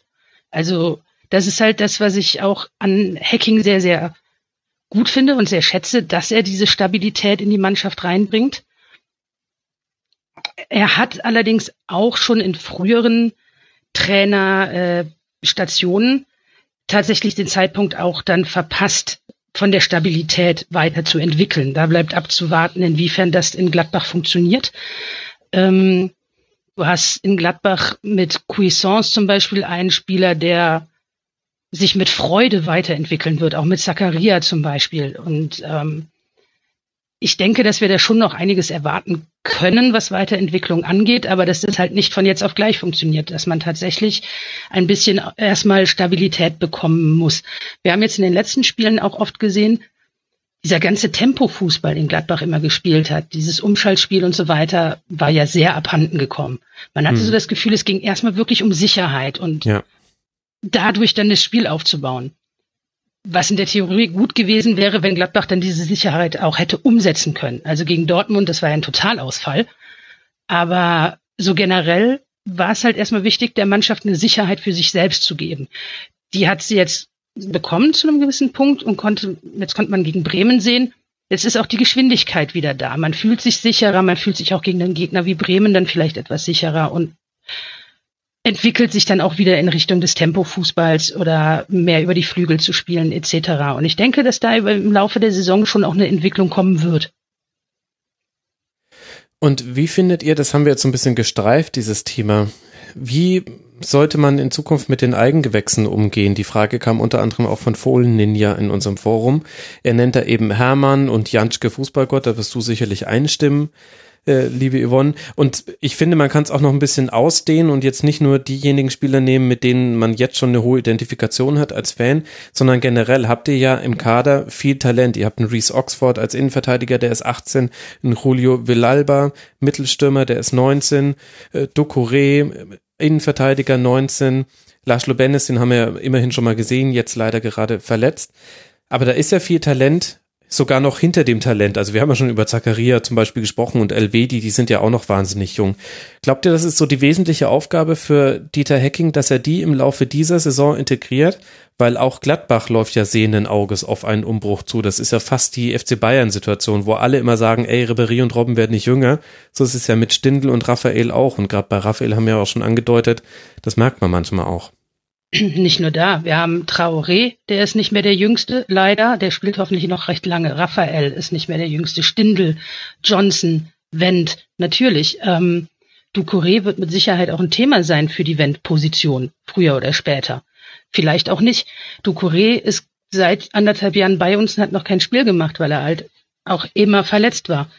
Das ähm, wir aber jetzt für diese Saison auch noch einen zusätzlichen Trainer eingestellt haben, der nur extra für diese Nachwuchsspieler da ist, denke ich, das zeigt schon eine gewisse Richtung an, die man gehen möchte mit den Leuten. Das habe ich gar nicht mitbekommen. Wer ist das? Ach, wie heißt das er? Otto Addo. Ja, genau. Ach, Otto Addo. Und was ist da seine Aufgabe? Seine Aufgabe ist es wirklich, sich um die jungen Spieler, die im Bundesliga-Kader stehen, also äh, die zum ne, Bundesliga-Aufgebot vom Borussia Mönchengladbach stehen, ähm, die halt ähm, ja zu fördern, denen zu sagen, ähm, also Hacking spricht dann auch mit ihm, welche Aufgaben sie doch zu erledigen haben, wo die sie sich verbessern müssen, etc. pp. Ähm, und er ist quasi dieses Bindeglied dazwischen, zwischen Hacking und den jüngeren Spielern im, im Kader. Spricht das jetzt für oder gegen Hacking, dass man ihn dafür noch jemand eigenen an die Seite stellen muss? Also die also, hm, weiß ich jetzt gerade nicht. Ja, aber findet ihr das, glaubt ihr, das gehört zur, zur Jobbeschreibung von Dieter Hacking jetzt auch für diese Saison schon zu? Denn es geht natürlich erstmal sportlicher Erfolg, das ist ja eh klar. Internationales Geschäft, das muss jetzt her nach dem Verpassen von Europa League und Champions League in der letzten Saison. Das tat ja auch sehr weh. Aber es gibt ja immer auch übergeordnete Ziele. Man sollte ja hoffen, dass die Vereine auch immer in drei Jahresplänen oder sowas denken. Glaubt ihr, das ist so wesentlicher Teil seiner Jobbeschreibung? Ja, muss es ja sein weil er ist äh, ja Angestellter vom Borussia Mönchengladbach und das Ziel vom Borussia Mönchengladbach ist es wirklich, sich äh, langfristig im oberen Tabellendrittel festzusetzen. Und ähm, das ist dann seine Aufgabe, das auch mitzugestalten. Ich, ich bin da immer so ein bisschen, ähm, ich finde es immer ein bisschen schwierig, wenn man davon sagt, wir haben Europa League und Champions League verpasst. Wir können einfach nur unheimlich dankbar dafür sein, dass wir es in den letzten Jahren so oft spielen durften mit dem, was wir an finanziellen Mitteln und äh, personellen Mitteln zur Verfügung haben. Ich würde jetzt wahrscheinlich das wiederholen, was Eberl eigentlich so nachts um drei, wenn man ihn weckt, vorbetet. Du hast da oben die Vereine Bayern, Dortmund, du hast Leipzig, du hast immer noch einen Überraschungsverein, du hast eigentlich Schalke, die da oben noch mit hingehören, so, und dann fängt es auch langsam an, die Luft ein bisschen dünner zu werden. Also ich würde niemals sagen, wir verpassen die Europa League oder wir verpassen die Champions League. Ähm, ich bin einfach nur unglaublich dankbar, wenn wir da mitspielen können, wenn wir da mitspielen dürfen. Und ich glaube, es tut uns sogar ganz gut, dass wir jetzt mal so eine in Anführungszeichen normale Saison haben, in der wir eben keine Dreifachbelastung irgendwie mit sieben, acht Verletzten irgendwie ausbalancieren müssen. Ich glaube, Max Eberl liegt äh, gerade kniend und dankend für diese Passage vorm Podcast-Player, aus welcher Box auch immer der bei ihm zu Hause kommt. Ist denn deine Meinung, Yvonne, auch repräsentativ für das Umfeld? Wie ist die Stimmung gerade unter den Fans und wie war sie jetzt auch vor diesem Bremen-Spiel? Schwierig. Ich ähm, habe mich sehr, sehr häufig im Stadion darüber geärgert, ähm, wie die Fans reagiert haben, dass da, also was die Leute um mich rum teilweise vor sich hingemeckert haben oder was auch oft gepfiffen wurde und keine Ahnung was man ist halt die letzten Jahre sehr verwöhnt worden, eben weil wir Champions League gespielt haben und Europa League und, und, und. Ich glaube aber, also als Spieler hat man natürlich immer irgendwie den Wunsch, ganz oben mitzuspielen. Also ansonsten bist du da in diesem Sport gerade auf diesem Niveau auch irgendwo falsch, wenn du sagst, ah nee, komm, Abstieg ist auch voll okay. Ähm, also die Spieler wollen natürlich das Beste rausholen. Das will genauso der Trainer. Und Max Eberl ist der Letzte, der sagt, nee, die Millionen nehme ich nicht, wenn sie kommen. Aber das ist von den alteingesessenen Fans, sage ich jetzt mal, die, die da auch realistisch genug sind, die halt wirklich auch ähm, wissen, was Gladbach wirklich für ein Verein ist und wie unheimlich gut es einfach war, dass wir die letzten Jahre international mit dabei waren die sehen das auch realistisch. Die sagen auch, naja, wenn wir Europa spielen, toll. Wenn nicht, ja, ist ärgerlich. Aber jetzt so von den ganzen, ich sag jetzt mal älteren Fans, die ich mitbekomme, die sagen alle, dass es ein unheimliches Geschenk ist, mit der Mannschaft da oben mitzuspielen, wenn man sich anguckt, wer da alles in der Tabelle da oben mitspielt. Mhm. Und ist es dann eher, also Problem will ich jetzt das nicht nennen, aber eine Anspruchshaltung der jüngeren Fans, die vielleicht auch einen anderen Blick jetzt haben auf das internationale Geschäft. Weil ich hatte so den Eindruck, dass es schon an manchen Stellen ein bisschen rumort hat. Und ich habe ja auch hier an dieser Stelle in der Schlusskonferenz auch schon häufiger Kritik an Hacking geübt, weil ich finde, er, er verwaltet Fußball eher, als er ihn gestaltet. Und das ist völlig legitim, das darf man gerne so machen. Aber wenn das halt dann nicht erfolgreich ist, dann finde ich es auch nicht so schlimm, wenn da ehrlich gesagt ein Wechsel stattfindet. Ich habe halt immer, immer lieber eine Entwicklung. Beobachtet. Klar, jetzt hast du aber auf Glad äh, in Gladbach natürlich das Problem, oder ich sage jetzt mal nicht unbedingt das Problem, aber Gladbach war immer so, bis auf die 70er, jetzt mal so die normale Mittelfeldmannschaft. Dann ist man mal abgestiegen, dann ist man wieder zurückgekommen und dann spielt man plötzlich international. Und dann kommen natürlich auch viele Fans dazu die äh, halt vorher nicht da waren, weil man in den Medien ist, man ist im Fernsehen, man wird durch die Presse geprügelt, getreten oder was auch immer. Man macht halt auf sich aufmerksam. Es kommen sehr viele neue dazu. Und natürlich haben wir da einen Kader stehen, bei dem man sich denkt, naja, eigentlich müsste es schon möglich sein, damit in die Top 7 zu kommen. Ich kann durchaus verstehen, dass es da eine gewisse Anspruchshaltung gibt. Natürlich, aber man mm, sollte halt den Realismus da nicht so ganz über Bord werfen. Wir, wir, wir müssen so häufig auch wirklich junge Spieler oder gute Spieler wieder abgeben, kriegen ganz junge dazu, die sich natürlich erstmal wieder eingewöhnen müssen und, und, und. Wir spielen also jedes Jahr mit fast einer komplett äh, neuen Mannschaft, was die wichtigen Achsen angeht bei uns im, im, im System etc.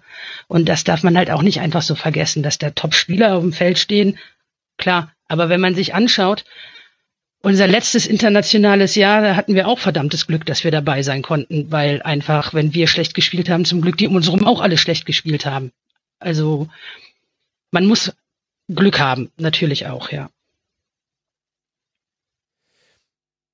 Und jetzt habt ihr aber ja auch einen sehr talentierten Kader. Das haben wir jetzt ja schon angesprochen. Sehr, sehr viele junge Spieler mit dabei, sehr, sehr viel vielversprechende, sowohl Eingewächse als auch Transfers, die da zugekommen sind wenn ich mir jetzt in der Bundesliga so die Trainerstruktur ansehe, dann sehe ich ja gerade eine enorme Verjüngung. Ist ja erstaunlich, was für Trainer jetzt da auf den Trainerbänken sitzen, wenn man das mal vergleicht mit vor fünf Jahren und noch vor zehn Jahren. Wir haben Julia Nagelsmann, Domenico Tedesco, Sandro Schwarz, Hannes Wolf. Das wirkt ein bisschen so, als wäre das so eine Abi-Abschlussfahrt und die haben sich alle auf den Trainerbänken in der Bundesliga wieder getroffen gerät man da manchmal so ein bisschen ins Grübeln, was wäre eigentlich möglich, wenn man einen Trainer hätte, der das Ganze noch, ja, ich will jetzt nicht sagen moderner angeht, das ist mir nämlich fast ein bisschen zu platt, aber die verfolgen ja schon jeder für sich so einen ganz eigenen deutlichen Plan, der nicht nur darum geht, ich mache jetzt mein 4 für 2, so wie ich es ehrlich gesagt schon immer gespielt habe und überall bei all meinen Trainerstationen. Aber das ist ja gerade etwas, was ich ähm, an dieser Kritik überhaupt nicht verstehe an Hacking. Ähm, als Hacking nach Gladbach gekommen ist, da haben alle überlegt, äh, holt Gladbach jetzt den großen Stoßstürmer für Hacking, weil Hacking bei in Wolfsburg mit Bastos und mit Gomez mit einem großen Stürmer vorne drin ja, gespielt hat, also mit einem typischen Mittelstürmer. Und wir den bis dato gar nicht im Kader hatten. Ähm, aber wie man bis heute sieht, äh, okay, jetzt haben wir mit Bobadilla zwar einen vermeintlichen Mittelstürmer geholt, ähm, der aber auch ja quasi nur die Option B ist, die man von der Bank aus bringt, äh, wenn es das Spiel benötigt, dass wir da vorne einen bulligen Typen brauchen. Sonst bleibt, ist das Spielsystem ja weiterhin so geblieben, dass wir mit Stindel und Raphael vorne drin stehen, äh, äh, vorne stehen haben.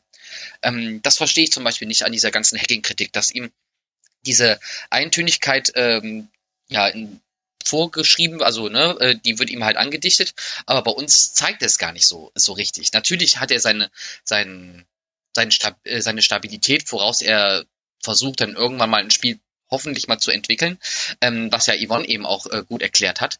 Ähm, aber ich finde, er kommt mir manchmal zu schlecht weg, weil er ist flexibler, als er eigentlich, ähm, als es denn von außen den Anschein macht. Und ähm, auch, dass er versucht zum Beispiel, äh, versucht hat, äh, Hofmann von außen in die Zentrale zu ziehen, das war ja auch mal eine Idee, äh, dass er, dass, weil er gesehen hat, es fehlt was Kreativität aus der Mitte heraus.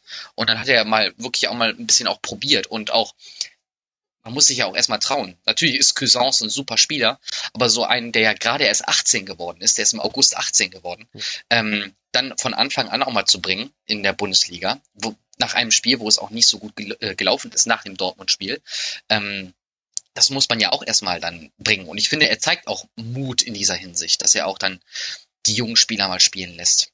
Und ähm, das, da finde ich, da kommt er zu schlecht weg in dieser Hinsicht. Das sehe ich auch genauso. Ich meine, wenn man über Gladbach spricht, muss man über Favre sprechen. Es ist einfach so. Favre war jetzt auch jetzt nicht gerade der flexibelste, was Taktiksystem und Aufstellung angeht. Ich glaube, der hat äh, in einer Saison insgesamt 17 oder 18 Spieler nur eingesetzt. Ja. Ähm, trotzdem wird er bis heute von nahezu jedem Gladbach-Fan auf Händen getragen und ich frage mich, warum er das Denkmal immer noch nicht bekommen hat. Und woran liegt das? Wo, woran, also ich gebe euch, jetzt wo ihr mir das alles so erklärt, ich stehe hier nickend und sage, ja, da habt ihr recht. Und da muss auch ich ein bisschen das revidieren oder zumindest ein bisschen einschränken, was ich auch in der Vergangenheit über Hacking jetzt gesagt habe. Und am Beispiel Favre kann man ja ganz gut auch den Abgleich machen, wie viel ist anders. Woher glaubt ihr, kommt das? Dass man zum, auf der einen Seite Favre immer noch auf diesem Podest steht, eines Heiligen, und Dieter Hacking eher so der Typ nebendran ist, der das Podest putzt? Ja, Favre hat äh, Gladbach vom Relegation, also erstmal in die Relegations gebracht, äh, in einer Saison, wo keiner damit gerechnet hat, dass wir noch überhaupt die Klasse halten und hat es dann im Folgejahr direkt in die Champions, also äh, in die Champions League Qualifikation geschafft mhm. und hat dann einen Hurra-Fußball mit Reus und Hanke spielen lassen, der wirklich äh, ja seinesgleichen gesucht hat. Ähm, also es war ja wirklich sehr attraktiver, schöner Fußball, der da gespielt wurde, Hurra-Fußball schon fast. Ähm, und das sieht man halt natürlich gerne in Mönchengladbach. Also, okay, in welchem Stadion wird das nicht gern gesehen? Ja, würde ich gerade sagen. Also, ja. In Darmstadt, da wundert man sich dann, aber auch da wird es akzeptieren. Aber das ist halt, äh, wofür wir, äh, glaube ich, Lucien Favre bis heute dankbar sind. Auf der anderen Seite wird aber teilweise auch ein bisschen verklärt, finde ich, auf die Favre-Zeit ähm, auch zurückgeguckt. Ähm, ein Dahut, der hat zwar mal seine paar Minuten unter Favre gespielt, aber seinen Durchbruch hatte er unter Schubert. Mhm. Na, ne, also, ähm, und man hat schon lange vorher gesagt, der Dahut, da ist äh, Riesenpotenzial dahinter, das kann wirklich äh, der neue Granit Xhaka sein. Beziehungsweise, der, wenn er sogar neben Xhaka spielen könnte, das ist ja eine super Doppelsechs. Aber hat sich eigentlich auch nie getraut, den Spieler dann spielen zu lassen, beziehungsweise Favre hatte auch immer den Anspruch, wenn ich dich spielen lasse, musst du deine Position zu 100 Prozent können damit du in dieses System auch wirklich in dieses Zahnrad reingreifen kannst. Weil das ist wo wir am Anfang drüber gesprochen hatten, als wir über Borussia gesprochen haben, äh, die Summe der Einzelteile. Favre hat es ja wirklich geschafft, aus einer Mannschaft ähm, dann 110 Prozent rauszuholen. Mhm. Also er hat ja wirklich dann die wirklich das alles so ineinander verzahnt und so miteinander spielen lassen, dass jeder Einzelspieler besser war, als er eigentlich vorher war, weil er im Kollektiv gespielt hat. Und ähm, dafür muss aber auch dann ein Spieler so funktionieren, wie Favre es möchte. Und dadurch gab es dann halt dann auch wenig Rotation, wie Yvonne ja zum Beispiel eben auch äh, angeführt hat. Und das ist jetzt zum Beispiel mehr der Fall. Und bis jetzt hat aber Hacking, ich habe halt die Frage auch schon gesehen im, äh, bei mitmachen.rasen.de, ähm, warum bei uns auch so wenig Rotation halt herrscht. Das lag aber auch unter anderem an den Verletzten. Also vorne die Offensive ist hat sich fast mal alleine Moment, wo man rotiert? Entschuldigung. Ja, aber bei ja, uns stellt sich momentan rotieren. Also okay, gut. Ja, die, die, die Defensive stellt sich momentan von alleine auf. Also wir haben, äh, wenn Ginter oder Westergaard ausfallen, haben wir danach einen 18 oder 19-Jährigen dann in der Innenverteidigung stehen. Ähm, für die, für diesen Ersatz war eigentlich Strobel vorgesehen. Äh, jedenfalls hat er schon mal öfter Innenverteidiger in der Vorbereitung gespielt. Ähm, aber der ist jetzt, fällt jetzt eine, über eine halbe Saison aus.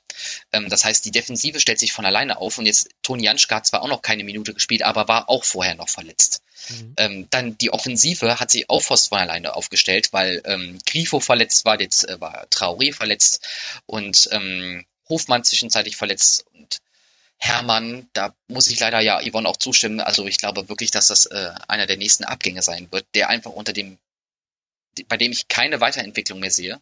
Also er kann schnell laufen und äh, hatte auch mal früher mal eine gewisse Torgefahr inne, die hat er mittlerweile auch verloren. Ähm, ja, dann stellt sich halt so eine Mannschaft von alleine auf und dann kann man halt auch nicht viel rotieren. Und dann zeigt es ja eigentlich von Mut, so Spieler wie Cuisance dann wirklich auch die Chance zu geben. Mhm.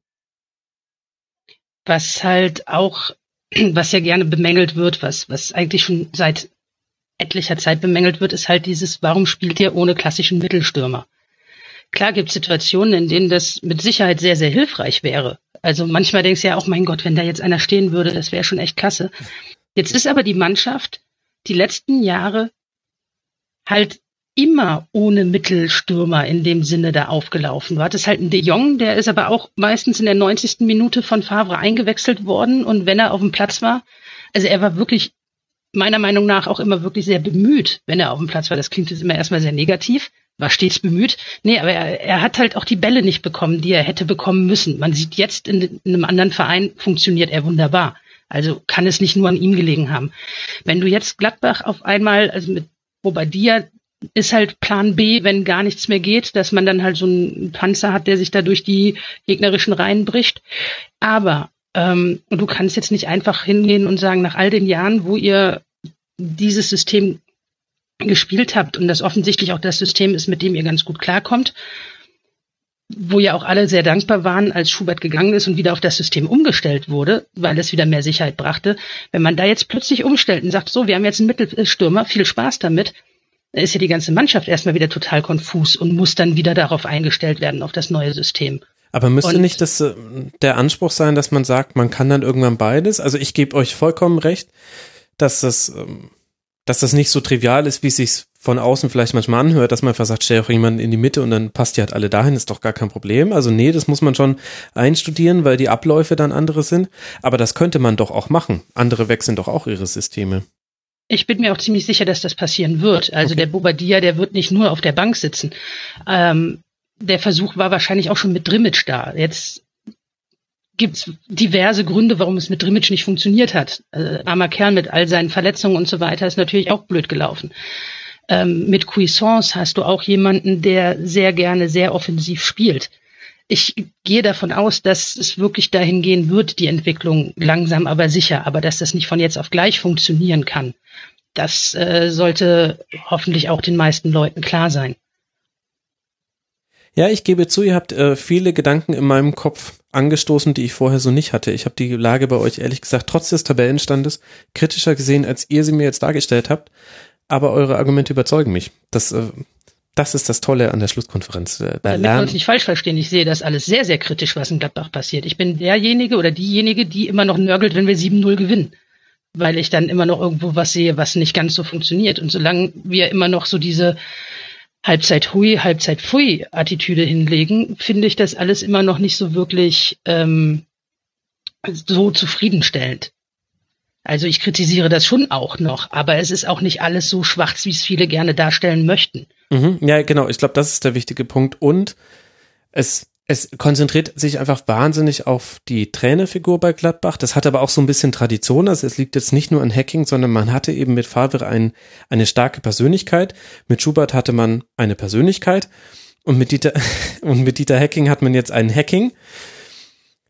Das, also das zieht sich jetzt so ein bisschen durch und kann man eigentlich auch noch weiter in die Vergangenheit zurückgehen. Also das war bei Gladbach schon immer so. Es gibt einfach Vereine, da ist der Trainer wichtig. Also bei anderen Vereinen ist er immer nur Teil des Ganzen und eher die Manager sind das Dominante. Aber. Obwohl da ja mit Max Eberl ja auch eine sehr dominante Person bei uns da eigentlich das Sagen hat. Ja, das stimmt, wobei ich bei an Max Eberl festgestellt habe, das ist jetzt eine Beobachtung meinerseits, das war in der letzten Saison, als sich dann abgezeichnet hat, man man erreicht nicht nochmal die Ziele der Vorsaison. Also will jetzt gar nicht sagen, dass das auch das ausgegebene Ziel gewesen wäre, aber ihr hattet doch, war das nicht, glaube ich, der Oktober, in dem ihr ganz, ganz fürchterlich gespielt habt und ich glaube, alles verloren habt in der Liga oder also ich glaube keinen Sieg und dann hat das, glaube ich, also entweder Oktober oder November, es war so ein ganzer Monat, der für Gladbach wirklich rabenschwarz war.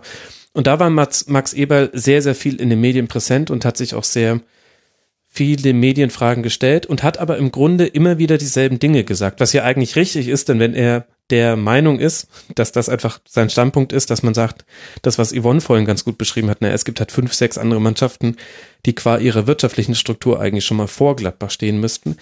Aber da habe ich schon festgestellt, dass auch bei Medien, Journalisten und auch Fans, die ich als sehr eberl-freundlich einschätzen würde, weil er einfach ein sympathischer, offener Typ ist, dass da so eine gewisse Müdigkeit oder Genervtheit von den immer gleichen Dingen eingesetzt hat.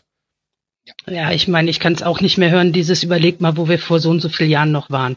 Das war ja auch ein ganz anderer Kader, mit dem wir damals da waren. Ne? Also ich kann das schon verstehen, dass das sehr ermüdend ist. Ähm, ich kann aber auch die Medien dann nicht verstehen, die uns quasi zu einer Spitzenmannschaft schreiben, also keiner in Gladbach hat jemals gesagt, wir sind eine Spitzenmannschaft.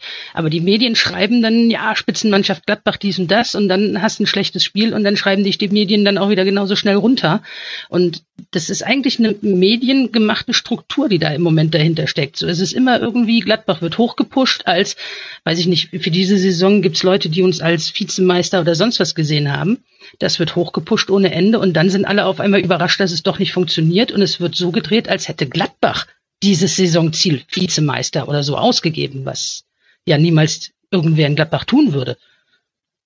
Obwohl ja auch dieses, ähm, diese defensive ähm, Saisonziele, die Eberl ja immer formuliert, äh, ja auch schon negativ ähm, in der Fanszene halt angekreidet wurden. Also das nervt ja auch. Also ja, das, wenn man immer sagt also, so, ja, wir wollen zu den obersten acht, neun gehören und wenn es international reicht, ist es schön. Das sagt er ja immer. Und ja, natürlich finde ich, ist es auch der einen anderen Anspruch darf Borussia Mönchengladbach auch nicht haben als diesen, weil ähm, aus den genannten schon aus den eben schon genannten Gründen. Ähm, aber trotzdem möchte man ja schon manchmal ja vielleicht sagen, so, wir möchten jetzt aber dieses Jahr wirklich mal äh, wieder die internationalen Plätze mal versuchen anzugreifen. Und wenn es dann nicht gereicht hat, dann hat es halt nicht gereicht. Das ist aber dann vollkommen in Ordnung. Ja, naja, du kriegst es natürlich um die Ohren gehauen und ich finde das eigentlich auch richtig, nicht die internationalen Plätze als Ziel auszugeben, wenn man nicht der Meinung ist, dass man da auch unbedingt hingehört, na, seiner Struktur nach. Aber was mich an solchen Zielen stört, und das bezieht sich jetzt aber nicht nur auf Borussia Mönchengladbach, sondern das ist generell in der Bundesliga so. Erstmal gibt's ganz viele Mannschaften, die geben gar kein Saisonziel aus, die sagen, ja, lass erstmal das erste Drittel spielen, dann gucken wir mal, wo es hingeht, wo ich mir denke, bitte was, was ist denn das für eine Zielsetzung? Sondern das andere ist, dass man auch da so ein bisschen unkreativ ist. Also warum sagt Max Eber nicht zum Beispiel, wir wollen unter die ersten acht, neun kommen, das wäre für uns ein guter Erfolg und ich würde mir wünschen, dass es mindestens zwei bis drei junge Talente, die wir im Kader haben, in unsere Stammelf schaffen. Das könnte doch ein Ziel sein. Das Ziel gibt Eberl ja aus. Also wenn du Eberl ja. fragst, sagt er, unser Ziel ist es, dass wir in den nächsten Jahren den einstelligen Tabellenplatz sichern und auch behalten was für viele vielleicht erstmal wieder klingt so, oh ja, äh, ist ja nix. Für Gladbach schon. Also wir haben ja auch letzte Saison gesehen, dass das ganz schnell wieder ein bisschen weiter runtergehen kann und, und, und. Ich gebe aber auch zu, was uns in Gladbach ein bisschen fehlt. Ich meine, wir sind ja jetzt auch nicht irgendwie einfach nur so ein kleiner dahergelaufener Verein. Bei uns fehlt so ein bisschen diese Mia San Mia äh, Attitüde. Muss ich ganz ehrlich hm. sagen, weil ich meine, du gehst teilweise, trittst da zu Hause auf gegen Frankfurt oder sowas und weißt schon, äh, Frankfurt ist ein bisschen unangenehm und spielst auch dementsprechend. Anstatt, dass du dich da hinstellst als Mannschaft und sagst so, wir sind aber auch wer und wir spielen zu Hause und ihr müsst uns hier jetzt erstmal schlagen. Das ist auch ein bisschen was, was ich vermisse. Klar, also jetzt nicht so in dem Stil, wie Bayern es macht, aber schon halt auch so ein bisschen selbstbewusster auftreten, durchaus. Und das hatten wir ja eigentlich zu Hause schon mal öfter, also eigentlich früher immer diese Qualität, dass wir zu Hause genauso aufgetreten sind. In Gladbach war es wirklich verdammt schwierig zu gewinnen.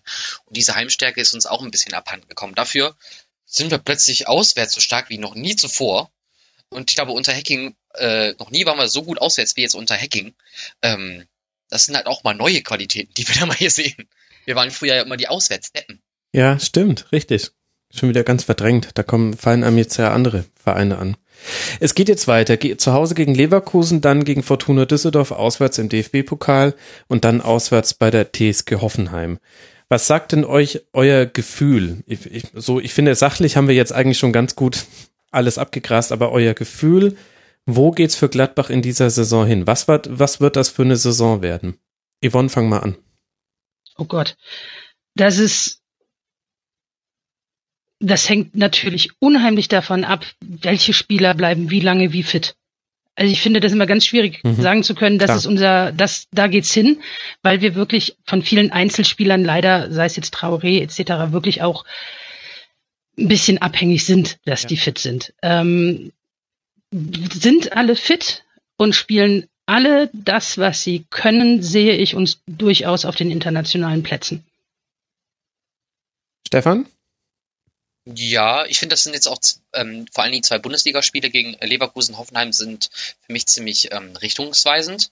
Ähm, die Leverkusener, okay, die sind jetzt noch nicht so in, in Tritt gekommen die Saison, aber ähm, Hoffenheim äh, steht auch nicht zu Unrecht äh, vor uns noch in der Tabelle. Das sind dann halt wirklich Prüfsteine und ich hoffe einfach mal, dass wir auch äh, im Pokal weiterkommen, weil das ist halt immer, ist eigentlich am schönsten. Damit könnte man vielleicht auch die Schmach von letzter Saison vielleicht auch nochmal vergessen machen das war ja schon, also dieses Pokalausscheiden war schon sehr, sehr bitter. Genau, zu Hause im Halbfinale im Elfmeterschießen gegen Eintracht Frankfurt und ausgerechnet Gotha, ausgerechnet Gotha macht den entscheidenden Strafstoß rein. Ich habe auch ein bisschen den Eindruck, das ist so ein bisschen die Wurzel so mancher Kritik, die man jetzt auch in der neuen Saison schon zu so frühem Zeitpunkt in der Saison gehört hat. Das hat schon wirklich sehr wehgetan, da nicht nach Berlin fahren zu dürfen ins Finale. Das ist einfach nur so ein Gefühl meinerseits, wenn ich so mit Gladbach-Fans spreche.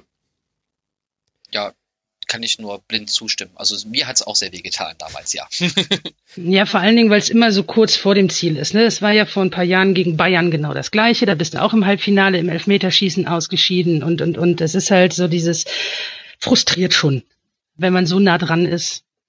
Es wäre ja auch komisch, wenn nicht. Es ist eine Sache, in die man emotional sehr involviert ist und dann nervt einen das nicht nur eine Woche, sondern auch durch noch ein paar Monate später.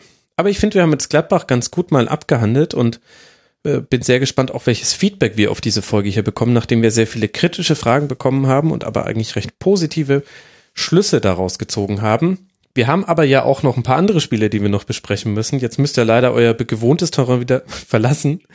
Wir müssen noch über den Bundesligaspieltag sprechen. Hinter Gladbach in der Tabelle liegt Schalke 04 auf Tabellenplatz 6. Und wie ist man dorthin gekommen? Unter anderem durch einen 2 zu 0 Auswärtssieg bei Hertha BSC. Ich finde, das Spiel lässt sich eigentlich in einer Szene zusammenfassen, nämlich der Entstehung des 2 zu 0 durch Guido Burg-Staller. Rekik hat den Ball, wird ihn einfach nicht los, will ihn auch gar nicht so wirklich loswerden. Burgstaller kommt in seinem Rücken an den Ball, spitzet ihn ihm weg, kriegt ihn direkt wieder zurück, läuft an Jahrstand vorbei und schiebt ihn ins leere Tor zum entscheidenden 2 zu 0. Um es kurz zu machen, ich finde, es war echt ein gebrauchter Tag für Hertha. Rote Karte gegen Haraguchi nach 44 Minuten, insgesamt nur zwei Torschüsse im Spiel und davon keiner aufs Tor. Jetzt ist Stefan Hertha noch nie dafür bekannt gewesen, wenn wir jetzt mal über die letzten zwei, drei Jahre sprechen, viele Torschüsse zu generieren.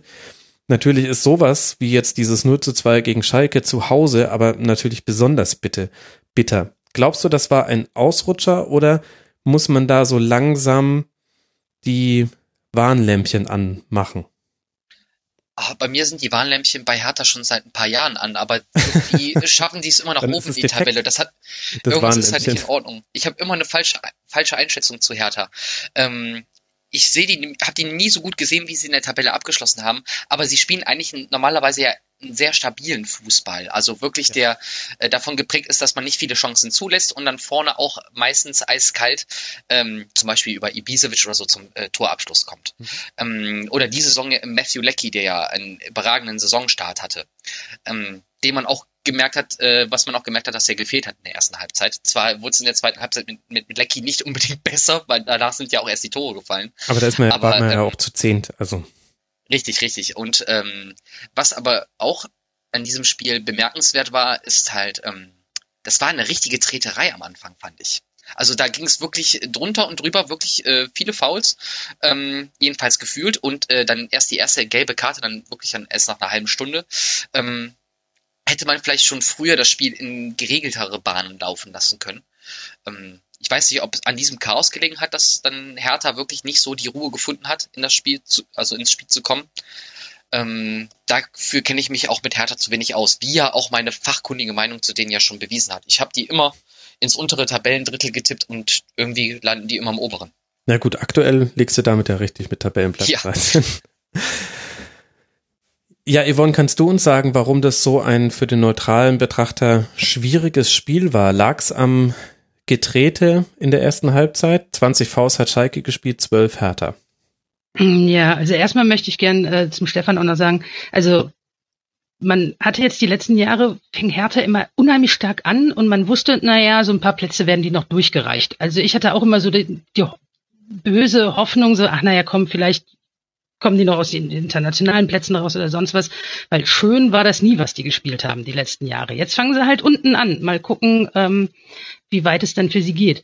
Es ist ähm, das Spiel generell gegen Schalke war für mich als neutralen Beobachter sehr ideenlos. Hm. Also es gab wirklich sehr, sehr viel Getrete.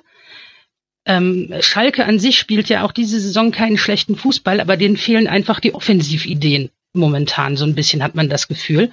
Ja. Und ähm, ähnlich ist es bei Hertha. Die wissen halt aber so generell nicht so ganz, was sie eigentlich da jetzt äh, auf den Platz bringen können oder wollen. Und dadurch wurde das so unglaublich zäh, dass also keiner so ein richtiges Ziel vor Augen hatte, um, was machen wir denn jetzt? Und es im Endeffekt in unheimlich vielen Zweikämpfen dann nachher endete. Ja, wobei, ich würde dir ein bisschen widersprechen. Ich finde, Hertha weiß schon immer genau, was es tun möchte. Nur das erste Ziel von Hertha ist immer, den Gegner aus dem Spiel nehmen. Und zwar immer auf die Art und Weise, wie es zum jeweiligen Gegner passt. Das heißt, anders als andere Mannschaften, wie zum Beispiel Werder Bremen ist da ein gutes Beispiel, die verteidigen eigentlich immer gleich. Und Hertha stellt sich immer in seiner Defensive auf den Gegner ein. Und das ist immer quasi die erste Aufgabe. Wir berauben den Gegner seiner Stärke und das kann bedeuten, dass man manchmal früh drauf geht. Manchmal kann es aber auch bedeuten, dass man ihn erst in der eigenen Hälfte empfängt. Manchmal bedeutet es, es gibt Manndeckungen auf bestimmten Zonen des Spielfeldes. Und wenn diese erste Aufgabe erfüllt ist, dann kümmert man sich um die zweite, nämlich wie können wir diesen, gegen diesen Gegner Tore erzielen. Aber es ist immer erst die zweite Aufgabe. Deswegen würde ich sagen, die verfolgen schon einen Plan, der aber auch immer sehr gegnerspezifisch ist. Okay, ich denke, dass ich da einfach dann Hertha auch ähnlich falsch einschätze, wenn ich sie sehe.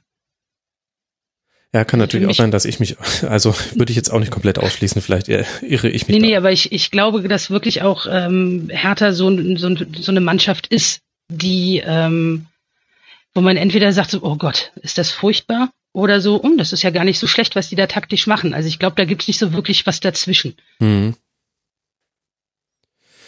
Gut, jetzt hat man in dem Spiel ja gesehen, ich finde, das kann man Pardadei nicht vorwerfen, dass er nicht mutig gewesen wäre in diesem Spiel in der Halbzeit, wo man weiß, man muss komplette 45 Minuten plus Nachspielzeit, und die kann ja in Berlin auch mal länger sein, ähm, muss man zu 10 spielen gegen elf Schalker und er wechselt ein, Davy Selke, der damit äh, endlich mal für Hertha spielen kann, und Matthew Leckie, das heißt zwei Offensive hat er gebracht. Stefan, nach dem, was du so gesehen hast, glaubst du, mit Selke könnte sich auch vielleicht was verändern in Bezug auf die offensive Ungefährlichkeit von Berlin? Ah, das, das Problem ist, Davy Selke hat jetzt wirklich nicht viele Spielminuten in den letzten anderthalb Jahren ja äh, bekommen. Mhm. Ähm, das tut ihm nicht gut in seiner Entwicklung. Ich hoffe, die bekommt er jetzt äh, hoffentlich bei Hertha mehr, weil ich eigentlich von Davy Selke eine relativ hohe Meinung habe, was seine Qualität angeht. Ich glaube schon, dass der Hertha auch wirklich helfen kann, da vorne drin. Ähm, und wenn auch dazu auch noch Lecky diese Form behält, die er am Anfang der Saison jetzt innehatte, ähm, dann kann das offensiv schon auch was äh, ansehnlicher werden. Ähm, dann aber auch bitte mit der Prämisse, dass äh, Weiser wieder eine Reihe nach hinten rutscht auf die rechte Verteidigerposition. Ähm, dann ist das halt wirklich eine sehr starke rechte Seite bei Hertha mit Lecky und mit Weiser, ja. ähm, womit die sich nicht unbedingt verstecken müssen. Aber und so, wenn, wenn ich aber sehe, dass dann Pekarik dann rechts hinten spielt und Weiser nach rechts vorne, gestellt wird, ich finde, da nehmen die sich einfach eine Waffe. Und ich finde, Mitchell Weiser ist wirklich ein super rechter Verteidiger. Ja, man hätte es vielleicht auch ganz gut gegen Schalke gebrauchen können, wobei wir da natürlich im Nachhinein auch ganz, ganz schlau drüber philosophieren können. Aber Schalke hat ja diesmal kein klassisches 3-4-3 gespielt, so wie man es jetzt eigentlich immer gesehen hat von Tedesco, sondern es war eher so ein 3-4-2-1 mit Di Santo, was ich interessant finde, und Harit so als hängende Spitzen, Achter, manchmal auch so im Zehnerraum unterwegs und Burgstaller war aber eigentlich so der Zielspieler, der auch die verwertbaren Anspiele bekommen sollte. Und trotzdem fand ich aber, selbst in Überzahl ging da jetzt auch nicht so wirklich viel offensiv bei Schalke. Man musste erst einen Elfmeter quasi geschenkt bekommen und dann das 2 zu 0 war ja auch ein Geschenk. Bin ich da zu kritisch, Yvonne, oder würdest du mir da zustimmen, dass das auch jetzt nicht das beste Spiel von Schalke 04 war? Offensiv war es, wie gesagt, komplett ideenlos. Also irgendwie hat man in letzter Zeit generell das Gefühl, dass da so ein bisschen die Ideen fehlen, die aber meiner Meinung nach auch mit Di Santo nicht kommen werden. Ja. Also ähm, manche Entscheidungen von Tedesco kann ich nicht hundertprozentig nachvollziehen, muss ich auch nicht. Ich kann auch, konnte Favre auch nicht hundertprozentig nachvollziehen, Schubert nicht, etc. Dafür sitze ich auch jetzt hier und rede mit euch und stehe nicht irgendwo an einem Spielfeldrand. Aber ähm, es ist schon tatsächlich, also mir zumindest in den letzten Spielen von Schalke aufgefallen, dass da durchaus an sich eine ordentliche Leistung auf den Platz gebracht wird, die aber nach vorne hin offensiv nicht umgesetzt werden kann und dadurch das Spiel als generelles ein bisschen dann wieder an Qualität verliert. Ja, hängt auch ein bisschen immer damit zusammen, ob Schalke viel den Ball hat oder nicht. Das kennt man auch schon aus der letzten Saison, also das ist jetzt kein neues Phänomen. Schalke hat kein besonders hm, komplexes Ballbesitzspiel. Also es ist relativ simpel gestrickt und es ist auch nicht immer besonders erfolgreich. Und bei in der derzeitigen Phase bei Schalke 04 merkst du, es gibt eine unglaubliche Abhängigkeit von Leon Goretzka, der auch ähnlich wie Lars Stindl in einer richtig tollen Verfassung gerade ist. Ähm, heute neben Max Meyer auf der Doppelsechs gespielt hat. Das war schon mal eine interessante, interessante Variante. Aber ohne Goretzka würde Schalke so, so viel fehlen. Goretzka ist in der Zweikampfquote in der Top 40 der Liga. In der Luft ist er sogar Top 20. Er begeht fast nie Fouls. In den Balleroberungen ist er auf Platz 18 der Liga. Da ist übrigens Spitzenreiter Nabil Bentaleb und McKenny auf Platz 8. Das heißt, Ballerobern, das können sie sehr, sehr gut auf Schalke. Und er hat schon drei Tore erzielt. Und das ist halt gefährlich in dem Sinne, dass Goretzka zwar gerade in einer super Form ist, aber du als Gegner eigentlich auch weißt, okay, erste Aufgabe muss es sein, Goretzka aus dem Spiel nehmen. Ja, Goretzka spielt ja eine super Saison. Also ähm, finde ich, den finde ich ganz, ganz stark. Aber ich finde es auch interessant, wie halt ähm, äh, Tedesco mit der Personalie Max Meyer umgeht. Das Weinzierl ist ja nie grün mit ihm geworden, wusste ja auch nie, wo er ihn richtig hinstellen sollte.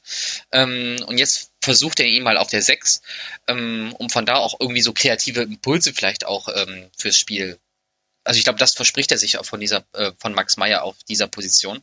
Gucken, wie er das langfristig auch umsetzen kann. Dafür sehe ich leider zu wenig Schalke. Aber ich habe eine hohe Meinung von Max Meyer. Also ich glaube schon, dass er ein guter Spieler ist, aber den sehe ich lieber auch äh, so zwei Positionen weiter vorne als da auf der Doppel 6. Und ähm, Goretzka bringt einfach eine Qualität mit, ähm, dass er so torgefährlich ist für seine Position, der wirklich auch die Wege dann auch schon mal in den Strafraum dann, dann sucht. Ähm, das macht ihm, also ich finde, er ist momentan einer der stärksten Spieler der Bundesliga. Also das spielt er richtig stark. Ja, finde ich auch. Gut. Hertha hatte auch so ein bisschen Pech mit dem Spielplan. Ich finde, das gehört noch bei der Bewertung des aktuell 13. Tabellenplatz mit dazu. Man hat in den ersten acht Spielen gegen den BVB gespielt, gegen Hoffenheim, gegen Bayern und jetzt eben gegen Schalke geht jetzt dann erstmal nach Luhansk in die Ukraine und dann muss man gegen Freiburg und den HSV ran und ich glaube, da geht es dann darum, die Tabelle nach hinten abzusichern, denn die liegen beide hinter Hertha. Da möchte man sehr, sehr ungern verlieren und dann ist es auch wieder alles ein bisschen ruhiger in der Hauptstadt. Für Wolfs, für Schalke, Entschuldigung, geht es jetzt weiter gegen Mainz in Wiesbaden im DFB-Pokal und dann eben gegen Wolfsburg. Und wenn wir in der Tabelle weiter nach hinten gehen, sehen wir schon auf Platz 7 die Eintracht aus Frankfurt. Und auf Platz 9 Hannover 96, den Gegner der Eintracht aus Frankfurt von diesem achten Bundesligaspieltag. Es waren unglaublich viele Spieler verletzt, krank und zwei auch noch rot gespart bei Eintracht Frankfurt. Und trotzdem hat's gereicht für einen 2 zu 1 Sieg. Und ich finde, Yvonne, man hat zum ersten Mal wieder das Eintracht Frankfurt gesehen gegen Hannover, was wir damals auch schon gegen Borussia Mönchengladbach gesehen hat. Lange Bälle auf Halle und dann läuft das. Das stimmt. Ähm, also ich bin auch immer wieder sehr erfreut zu sehen, dass Frankfurt nicht mit gefühlten 20 Mann im eigenen 16er steht. Ähm, weil sie können es ja eigentlich. Sie, also man hat immer so das Gefühl, die Eintracht, die kann, mhm. die macht aber nicht so wirklich was draus. Ähm, jetzt neigt Hannover äh, subjektiv betrachtet auch dazu, in der zweiten Halbzeit generell so ein bisschen noch abzubauen, was der Eintracht auch entgegenkam.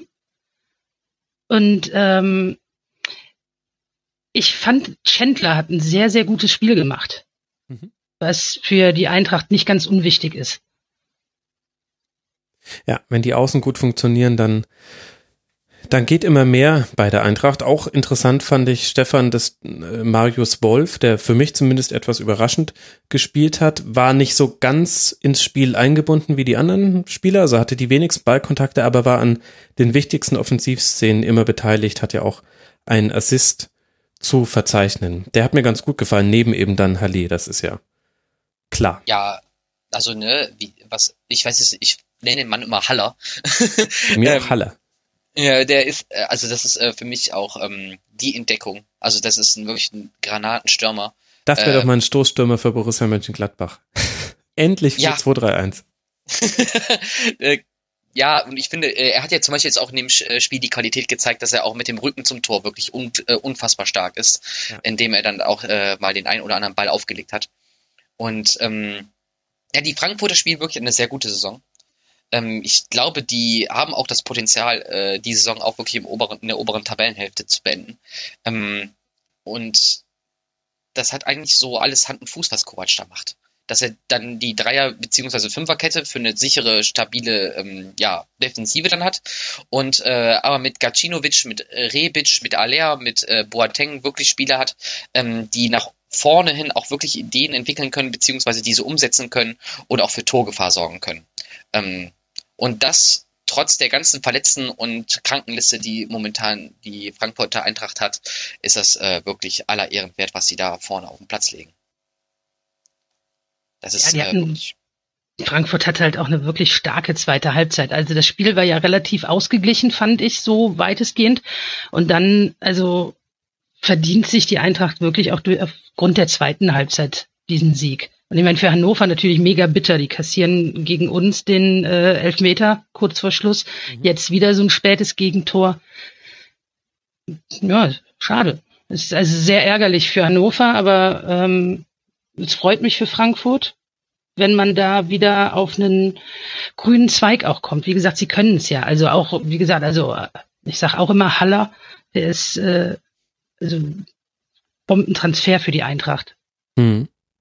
Ich hatte auch den Eindruck, das war das erste Spiel von Hannover 96 in dieser Bundesliga-Saison, in der der Matchplan für den Gegner nicht komplett aufgegangen ist. Also André Breitenreiter hat Hannover schon immer sehr gut auf die jeweiligen Gegner eingestellt. Und es ist jetzt auch kein Zufall, dass man jetzt zum ersten Mal, ich glaube, seit Februar 2017 zu Hause wieder verloren hat. Also sehr, sehr heimstark auch. Aber zum Beispiel die Entstehung dieses 2 zu 1 in der 89. Minute, da kannst du natürlich sagen, totaler Sonntagsschuss aus 25 Metern mit 99 kmh genau ins Eck. Aber auf der anderen Seite kannst du auch fragen, warum wurde denn da der zweite Ball überhaupt nicht verteidigt? Also eine Neuigkeit ist es jetzt ja nicht, dass Eintracht Frankfurt nicht den Bombenspielaufbau hat und da gerne mal den langen Ball auf Haller oder Halle oder wie auch immer auspackt und der ihn dann ablegt. Also ich fand, war im Entstehen natürlich unglücklich, aber Hannover 96 hat so ein bisschen das Mojo, mit dem man in die Saison reingegangen ist, das fehlt mir bei Hannover 96 jetzt in, in Teilen zumindest. Und ich könnte mir vorstellen, dass dann jetzt dann die Entwicklung kommt, die viele ja auch prophezeit haben, dass sich das jetzt so ein bisschen einnivelliert und man eher nach unten gucken muss als nach oben.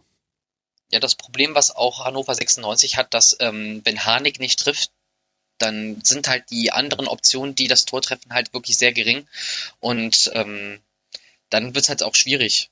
Ne? Wenn du, wenn, wenn Harnik aus dem Spiel genommen wird, oder zumindestens, ich finde auch Harnik ist ja auch kein typischer äh, Stürmer, der wirklich für 12, 15 Tore in der Saison gut ist, sondern ich finde, der lässt auch viele Chancen ja auch immer liegen. Also so habe ich ihn in Erinnerung, auch schon äh, bei seinen anderen Stationen.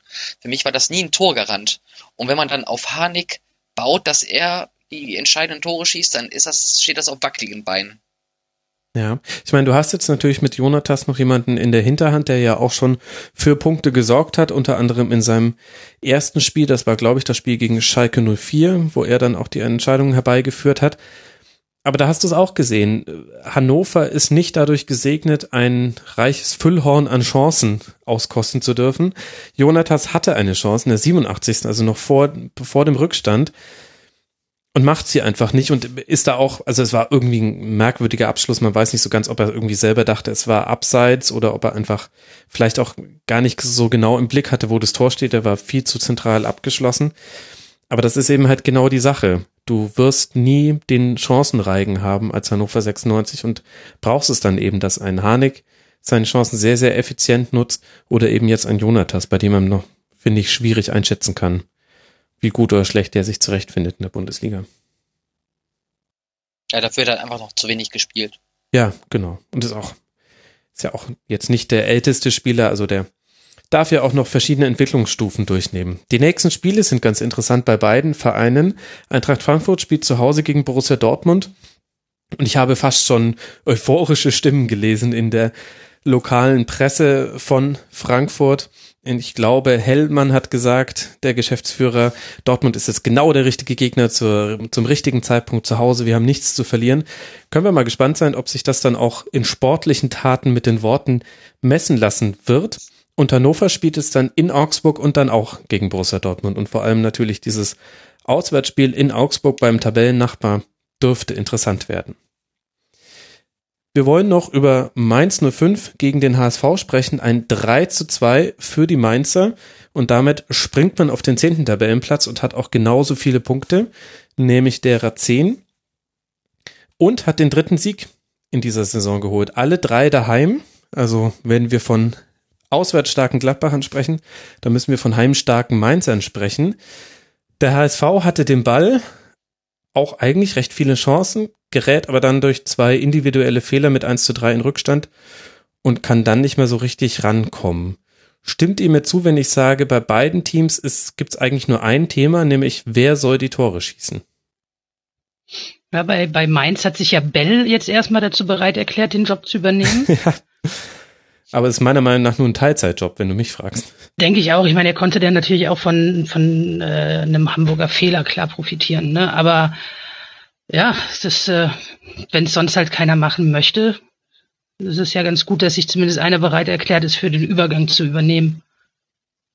Ich meine, es ist natürlich so ein bisschen ein Treppenwitz, dass ich ausgerechnet bei einem Spiel, in dem fünf Tore fallen, die große Mittelstürmer-Diskussion aufmachen möchte. Aber ich beobachte das jetzt schon über ein paar Spieltage. Bei Mainz hast du jetzt Kai Son gehabt als Starter. Der hatte in diesem Spiel keinen einzigen Torschuss. Ansonsten hast du im Kader noch Muto, der auch bisher mit fünf Toren und einem Assist der erfolgreichste Stürmer ist. Sehr, sehr viele Dribblings gewinnt und häufig abzieht, aber jetzt auch kein klassischer Stoßstürmer ist. Und dahinter hast du noch Emi Berggren und Kenan Kodro, beide noch nicht zum Einsatz gekommen, also noch nicht wirklich, haben schon ein paar Minuten gespielt zum Teil das ist halt schon, vor allem wenn du ein Spiel hast, was darauf zugeschnitten ist, ganz schön dünn, finde ich. Ja, äh, De Blasis hat ja zwischenzeitlich ja auch schon mal als äh, Sturmspitze äh, gespielt. Ich glaube, gegen Bayern war das. Ähm, aber ja, mit Cordoba haben sie natürlich dann auch ihren äh, Nummer 1 Stürmer abgegeben an den FC Köln jetzt mal mal dahingestellt, ob der jetzt in Mainz mehr Tore geschossen hätte als in Köln. Naja. Aber äh, ich glaube, man hat sich auch ein bisschen von dem Maxim-Wechsel äh, ein bisschen mehr erhofft, obwohl er jetzt ja ähm, am Wochenende mal genetzt hat, mhm. äh, dass er dann auch diese Mali-Rolle vielleicht ausfüllt. Mali war ja auch einer derjenigen, der immer auch relativ viele Tore geschossen hat äh, auf Mainzer Seite. Ähm, der fehlt natürlich auch. Mm. Und ich glaube, da soll, ich glaube, das soll dann mehr auf mehrere Schultern da auch verteilt werden dass die äh, das Tore schießen. Nur dafür müssen diese Schultern auch wirklich das Tore schießen erstmal übernehmen. Und das äh, ja, vor allem da ja. teile ich ja das, was ein Köln-Fan uns geschrieben hat für das Spiel Stuttgart gegen Köln. Ich ziehe das jetzt einfach vor, dass er sagt, äh, da wurde auch gesagt, wir wollen die Last mit Modest auf mehrere Schultern verteilen. Und was wurde getan? Man hat einen Stürmer geholt. Das, das sind ja dann nur ein paar Schultern. Also ja. und äh, ein bisschen finde ich, ist das bei Mainz auch so. Klar kann Danny Latzer mal wieder hat er ja im letzten Jahr ausgerechnet auch gegen den HSV gemacht. Der kann auch mal drei Distanzschüsse abziehen und diesmal hat er ja auch unter freundlicher Unterstützung von Matenia auch wieder einen Distanzschuss zum Erfolg. Aber langfristig finde ich das ehrlich gesagt schon. Ich meine, wir alle erwarten jetzt nicht, dass man zum 5 Champions League Niveau spielen muss. Aber es würde mich nicht wundern, wenn die mal in eine Torkrise reinrutschen. Ja, das Tor von Latza, da hast du recht. Also, ähm, ich habe jetzt auch äh, gelesen, die Yvonne ist ja anscheinend ja auch gelernte Torhüterin, so wie ich auch. Ähm, da habe ich mir gedacht, okay, den hättest sogar du gehalten mit deinen 32 Lenzen. Ähm, aber ja, ich finde das ähnlich. Aber Mainz war jetzt auch für mich auch keine Mannschaft, ähm, die ich jetzt wirklich äh, äh denen zugetraut habe, dass sie dieses Jahr eine äh, stabile Saison spielen. Alleine aus dem Grund, dass ähm, Mannschaften wie Darmstadt oder ähm, Ingolstadt halt fehlen, die halt die letzten zwei Plätze unter sich dann ausmachen, ähm, sehe ich da Mainz da unten auch in Gefahr, dass die da wirklich mit äh, unten reinrutschen. Und was halt einen wirklich über Wasser halten kann als kleiner Verein, ist halt ein Stürmer, der dir, ähm, der zwei der zweistellig trifft, siehe Wolfsburg mit Gomez, äh, dann Bremen mit Kruse und beziehungsweise Gnabry, was wir eben mal aufgezählt hatten, oder Modest halt bei Köln. Und wenn das nicht der Fall Wagner ist, bei Darmstadt halt in der ersten Saison. Genau, Wagner bei Darmstadt, richtig. Ähm, und daran merkst du halt, dass es halt ähm, für, gerade für kleine Vereine es wichtig ist, einen zu haben, auf den man sich verlassen kann. Und ähm, das, wenn das fehlt, dann wird es richtig schwierig. Ähm, und in, beim HSV ist es ja auch ähnlich. Ja. ja? hatten, also, ich habe jetzt die, die, die Spielminuten nicht parat, aber eine lange Durchstrecke hinter sich. Insgesamt jetzt sechs Tore erzielt nach acht Spieltagen und findige Hörerinnen und Hörer werden schon ausgerechnet haben, das waren vorher nur vier Tore, bevor man diese zwei gegen den gegen Mainz 05 gemacht hat. Und genau, da hast du es ja auch. Du hast Bobby Wood, der zweifelsohne eine Qualität hat, die er auch schon zum Teil auch schon nachweisen konnte.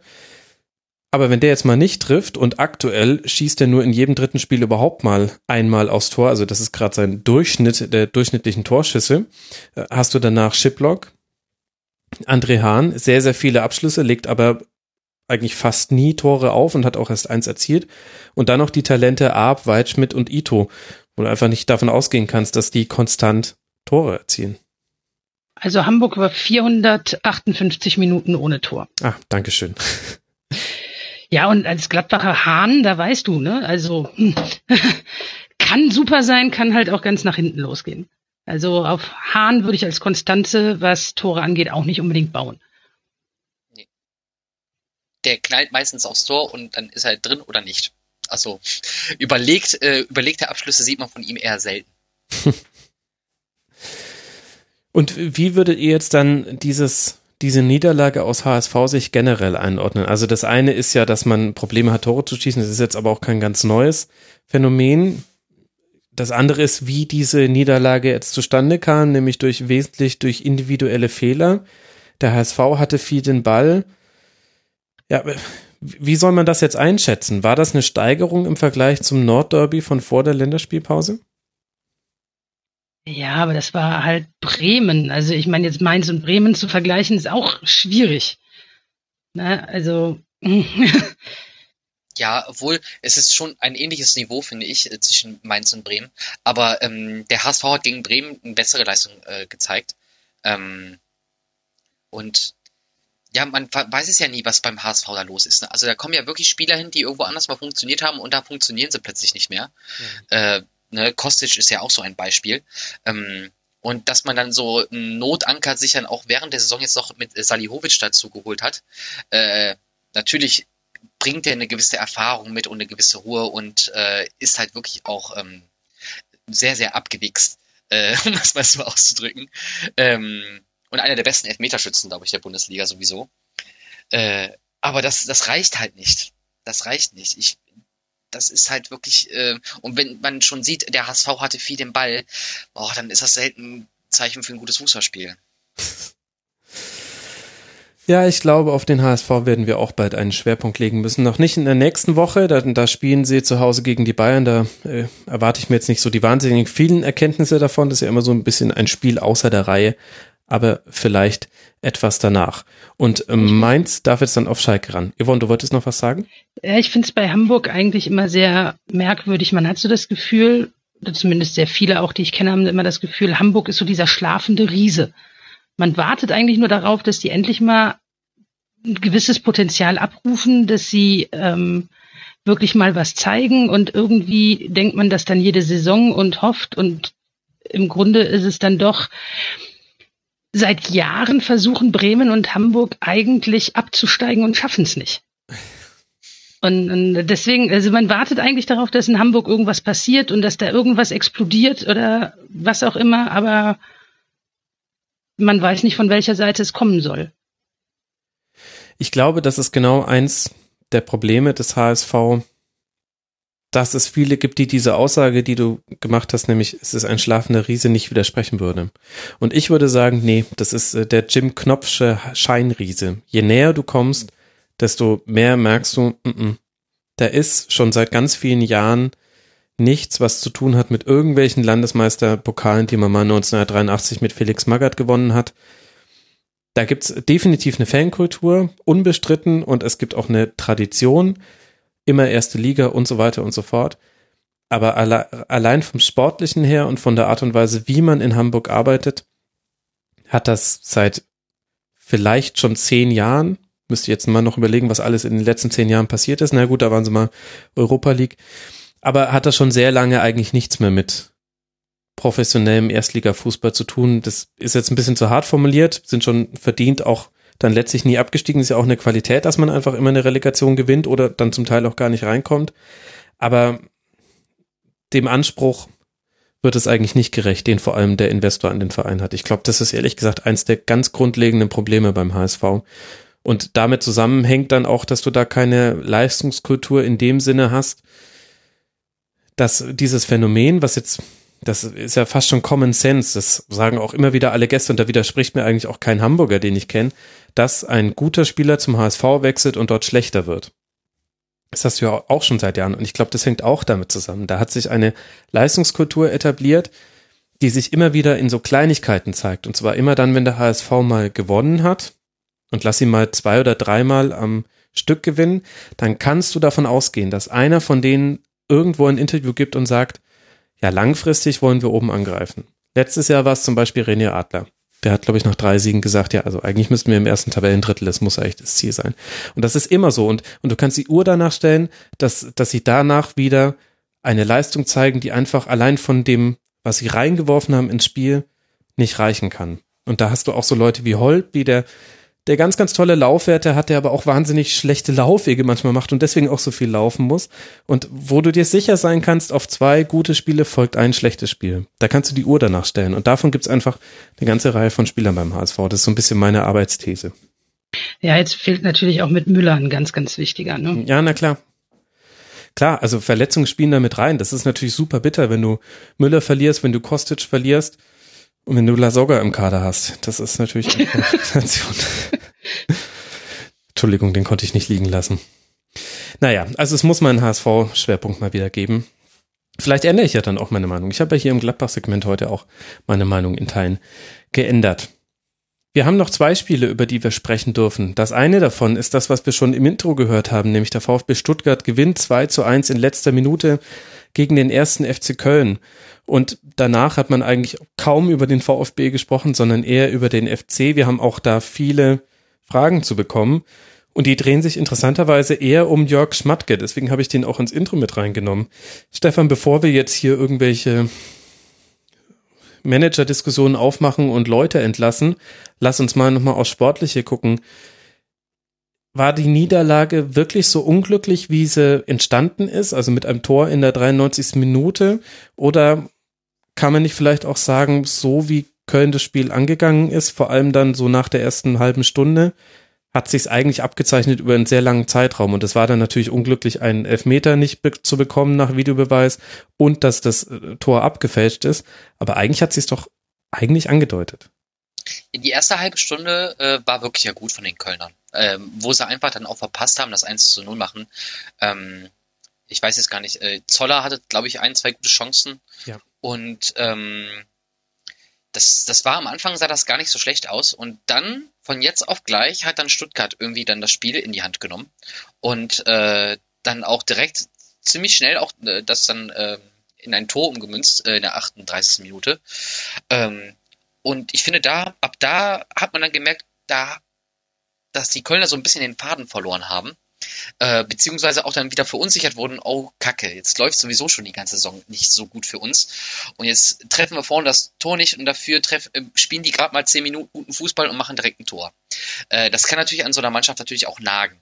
Ähm, vor allen Dingen, wenn der Spieler fehlt, auf den das ganze Spielsystem ausgelegt ist mit Cordoba. Also man hat ja eigentlich ja Cordoba, äh, Cordoba ist ja der 1 zu 1 Ersatz für Modest. Ähm, nur, und was mich aber jetzt momentan bei den Kölnern so stört, die haben halt in den letzten Jahren unter Stöger wirklich defensiv eine super Arbeit geleistet. Das war immer das, das, das Faustpfand von denen.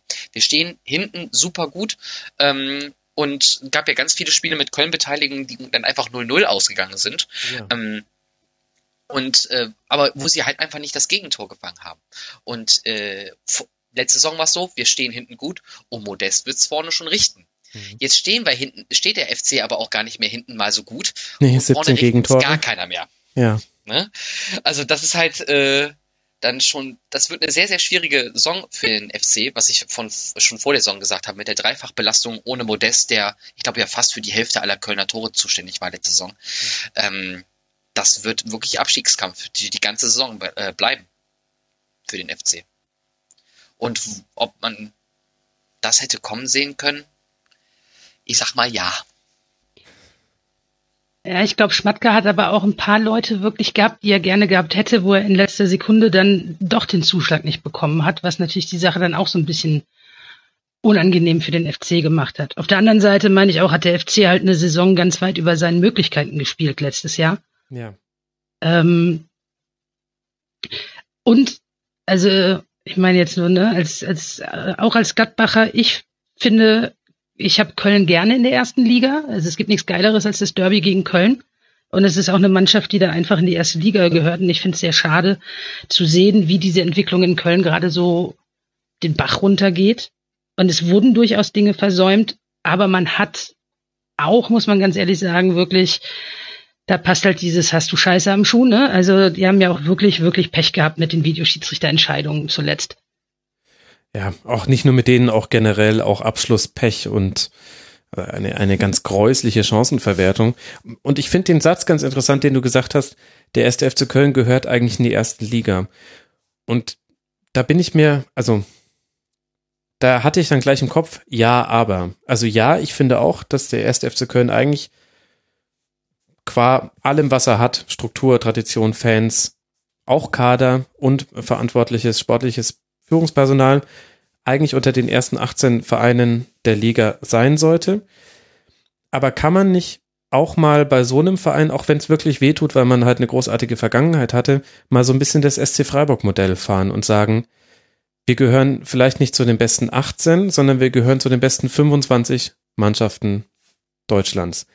Das heißt, da ist ein Abstieg, der tut natürlich dann weh und den möchte man um alles vermeiden. Das steht außer Frage aber der Abstieg ist kein, kein Beinbruch und führt vor allem nicht dazu, dass du jeden Stein wieder umdrehst und deine ganzen Konzepte wieder über den Haufen schmeißt. Und das frage ich mich ehrlich jetzt in der ganzen Diskussion um Stöger und um Schmatke.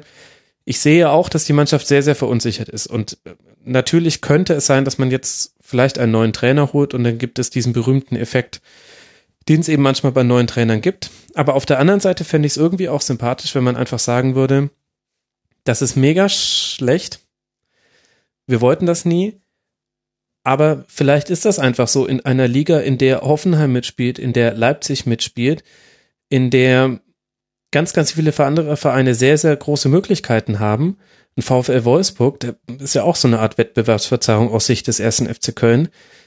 Vielleicht könnte man doch dann auch einfach sagen, wir wollen immer erste Liga spielen, aber ein Abstieg ist auch nicht immer gleich das Ende unserer, unserer Konzepte. Ja, das Problem ist, glaube ich, beim FC Köln, ähm, so ruhig, wie es jetzt die letzten Jahre da war, war es ja sonst nie da. Also sonst entweder, wenn man drei Spiele gewonnen hat, hat man, war man auf jeden Fall nächstes Jahr in der Champions League und äh, wenn man mal drei Spiele nicht am Stück gewonnen hat, hat der Regel Baum gebrannt. Ähm, weil einfach im Umfeld vom FC Köln auch so viele Leute irgendwie mitgesprochen haben, und in, so einer großen Stadt wie Köln und so einer Medienstadt wie Köln äh, bleibt das natürlich auch nicht aus.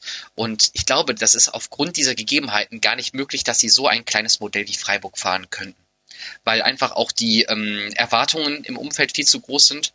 Obwohl, wenn man sich mit ein paar Köln-Fans auch unterhält, die auch schon das einzuschätzen wissen, diese Leistungen und äh, dann nicht direkt äh, in die Champions League wollen. Aber ähm, mhm. das ist halt vom Umfeld her nicht möglich. Der, also ja, aber Köln was soll denn da das heißen? Also ja, ich verstehe natürlich deinen Punkt, aber auf der einen Seite hatte man ja jetzt gerade die Ruhe und auf der anderen Seite ändert ja auch das Umfeld nichts daran, also du kommst an der Tatsache nicht mit dabei, äh, nicht vorbei, Entschuldigung, dass in der Bundesliga sich der wirtschaftliche Wettbewerb dahingehend verschärft hat, dass es gewisse neue Player gibt, die größere finanzielle Möglichkeit haben. Leipzig, Hoffenheim, Schalke 04, gut, bei denen war es vielleicht immer so, aber ich könnte jetzt wahrscheinlich zehn Vereine aufzählen und wenn ich ein bisschen recherchieren würde, wahrscheinlich sogar 13, die wirtschaftlich vor dem ersten FC Köln liegen. Einfach nur aktueller Ist-Zustand. Und dann ist das halt einfach so. Aber ich habe es auch nicht genau mitbekommen. In Köln wurde jetzt ja auch, äh, war ja also auch eine ähm, Hauptversammlung, ne? Mitglied der Hauptversammlung. Ich weiß gar nicht, da ging es, glaube ich, auch um die Ausgliederung auch zum Teil. Genau. Oder beziehungsweise, dass man auch jetzt Investoren mit in den Verein lassen möchte, etc. Genau. Da will, versucht man sich ja darauf ja vorzubereiten, dass man halt auf, auf lange Sicht dann auch ähm, größere Gelder äh, zum FC leitet. Ja, weil normalerweise ja auch bei so einer Stadt wie Köln das auch gegeben sein muss. Aber genau, kann, was man ja aber auch kann man auch bei HSV kann. sagen kann, ne? Genau, aber das, das kannst du ja, ja, HSV verzerrt ja auch den wirtschaftlichen Wettbewerb. Schau dir an, was Richtig. für eine Transferbilanz die haben über die letzten zehn Jahre gesehen.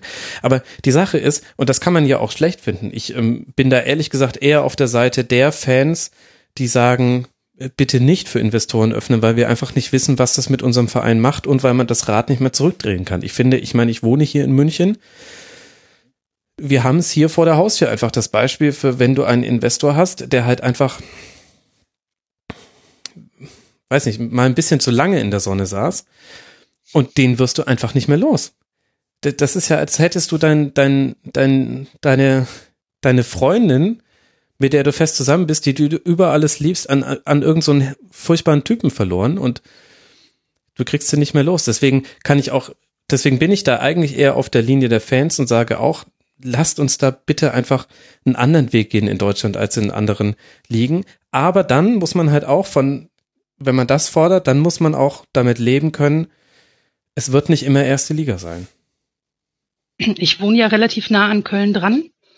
Ähm, es ist wirklich unglaublich, was in dieser Stadt, ich habe selber auch ein paar Jahre in Köln selbst gewohnt, es ist unglaublich, was in dieser Stadt für einen, ich nenne es mal, Lokalpatriotismus einfach auch herrscht. Also du merkst wirklich, Köln liebt sich selbst, also liebt die Stadt, egal wie grau und hässlich und dreckig diese Stadt halt auch ist. Die lieben ihren Fußballverein, die lieben ihren Karneval und die verbinden auch alles miteinander. Und ähm, die singen ja auch in, also in der leider tatsächlich wirklich schönen Hymne, die Köln hat. Mir, Jon, mit dir, wenn es Sinn muss, durch es für. Also wir gehen mit dir, auch wenn es sein muss, durchs Feuer. Und das kauft man aber den Fans halt auch komplett ab. Und das würden die auch machen. Also die würden auch eher wirklich mit ihrem Verein durchs Feuer laufen, als den irgendwo hin zu verscherbeln. Mhm. Jetzt war aber in Köln vor zehn Jahren ungefähr, war ja schon mal die ganze Situation, ja, für die erste Liga zu schlecht, für die zweite Liga zu gut. Da ist man also irgendwie immer aufgestiegen, abgestiegen, aufgestiegen, abgestiegen. Ich glaube, dass das einfach sehr prägend war für den Köln-Fan als solches, dass man diese Situation auch nicht mehr haben möchte. Es stimmt, man neigt dazu, wenn man drei Spiele gewinnt, wird schon der äh, Balkon geschmückt, auf dem man die Meisterschale dann präsentieren möchte. Aber ich glaube, dass äh, der Kölner einfach zu stolz auch auf seinen Verein und alles ist, als dass man sagen würde, ja gut, wir erkennen jetzt irgendwie, dass es für die erste Liga nicht reicht. Ja. Das, äh, ja, man, das, das passt nicht zu der Kölner Mentalität generell einfach so. Klar, man kann es ja auch, kann ja auch nachvollziehen. Und vor allem fällt es ja auch mir als jemand emotional nicht Beteiligten total leicht zu sagen, ey komm, akzeptiert halt einfach, dass ihr manchmal auch absteigt. Also das ist natürlich auch aus der Sicht desjenigen gesprochen, der, der nicht absteigt. Das ist natürlich auch, dessen bin ich mir auch bewusst. Aber wenn halt jetzt grundsätzliche Fragen in Köln gestellt werden, dann geht mir ehrlich gesagt schon ein bisschen immer unter, was da in den, in der Ära Stöger, Schmatke alles passiert ist. Und ich meine, wegen mir sollen sie das Personal austauschen. Ich weiß auch nicht, ob das jetzt vielleicht auch nur eine Diskussion ist, die da vielleicht gar nicht geführt wird. Aber ich würde es ehrlich gesagt nicht machen, denn man ist sehr, sehr gut gefahren mit dieser Kombination Schmattgestöger. Und ja, ich weiß, das sieht gerade sehr nach Abstieg aus. Ich habe auch, wir haben auch da im Forum auch jemanden gehabt, der hat schon ganz hektisch den Punktedurchschnitt ausgerechnet, den man jetzt erreichen müsste, damit man auf 35 Punkte kommt und das wäre ja quasi unmöglich und ja, sieht alles sehr, sehr düster aus. Aber will ich wirklich Schmatke und Stöger weghaben? Ich weiß es nicht. Ich würde es mir wirklich einfach gut überlegen. Weil kann halt auch sein, dass du danach halt Bruchhagen und Gistol hast. Sorry an alle HSV-Fans, aber das ist für mich kein, kein nach vorne gewandtes Zukunftsding. Ich meine, wenn sich einer mit schlechten Saisonstarts auskennt, dann hast du hier gerade die genau zwei richtigen Sitzen. Ja. Ähm, du kannst aber halt auch nicht erwarten, also Gladbach hat ja wirklich zweimal richtig, richtig auch Glück gehabt, dann nochmal so aufzuholen. Ja. Ich wüsste keinen Trainer, der momentan frei ist, auf dem Markt ist oder sonst was ist, der das mit Köln so erreichen könnte. Ähm, und man sieht, wie du ja auch als Beispiel genannt hast, halt wirklich in Freiburg, dass das durchaus funktionieren kann, an Trainer etc. festzuhalten. Wenn aber die Mentalität drumherum stimmt. Und das ist halt bei den Kölnern immer so ein bisschen das Schwierige. Ja. Ja, ich glaube, wir sind uns eigentlich auch einig. Ich meine, es liegt ja auch Gott sei Dank nicht in unserer Hand. Gucken wir, was sich beim FC da so alles tut. Aber die Lage ist natürlich sehr dramatisch und an alle VfB Stuttgart-Fans, es tut mir leid, wir müssten eigentlich ein Loblied singen auf äh, viele Spieler bei euch, unter anderem Donis, der allein zehn Torschüsse hatte, wobei bei mindestens zwei hätte er querlegen müssen. Aber ansonsten kann man ihm nicht so viel vorwerfen. Unglaublich guter Spieler. Brekolo, tolles Spiel gemacht. Kaminski, sehr, sehr bittere Verletzung jetzt. Da muss man dann mal gucken, was das mit Stuttgart macht. Aber auch den VfB Stuttgart Schwerpunkt wird es in Zukunft geben. Daran arbeite ich schon. Ich kann euch jetzt aber noch nicht versprechen, wann. Und für den FC geht es jetzt weiter gegen Werder Bremen zu Hause. Da muss ich, glaube ich, nicht mehr Worte drüber verlieren. 18. gegen 17. Der eine hat einen Punkt, der andere hat vier Punkte. Ein letztes Spiel müssen wir noch besprechen und das ist das zwischen Leverkusen und Wolfsburg. Es endete 2 zu 2 und man kann es so ein bisschen zusammenfassen. Wolfsburg hat Probleme bei Standards und zwar heftige Probleme. Jede Ecke fast war gefährlich, vor allem in der ersten Halbzeit. Und Leverkusen hat wirklich ein Problem damit, Spiele zuzumachen. Die hätten in der ersten Halbzeit dieses Ding mit 2-0, 3-0 zumachen müssen und das haben wir jetzt schon häufiger gesehen. Unter anderem auch gegen Hoffenheim. Ich weiß nicht, ob ihr euch daran auch noch erinnert. In der ersten Halbzeit auch wahnsinnig überlegen. Das war auch am Ende ein 2 zu 2.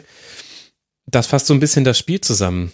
Stefan, was machen wir denn mit Leverkusen? Die stehen auf Tabellenplatz 12 mit neun Punkten, haben 15 Tore geschossen, 13 Tore kassiert.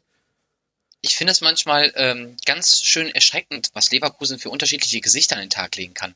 Mhm. Wenn ich mich an das erste Saisonspiel gegen den FC Bayern erinnere, ja. da hat wurden ja auch die Leverkusener über die engagierte Leistung ja ähm, über den Klee gelobt, dass sie so engagiert mitgespielt haben. Äh, das war ja wirklich ein gutes Spiel, was sie da abgeliefert haben. Aber dafür waren dann ja auch, auch unterirdische Partien da teilweise bei und auch Sachen, also ne, ich glaube drei Unentschieden, ja, das sind zwar nicht die meisten der Bundesliga, aber das ist halt weder Fisch noch Fleisch irgendwie bei Bayer Leverkusen. Und eigentlich müssten die ja auch ein höhere Ansprüche haben als Platz 12.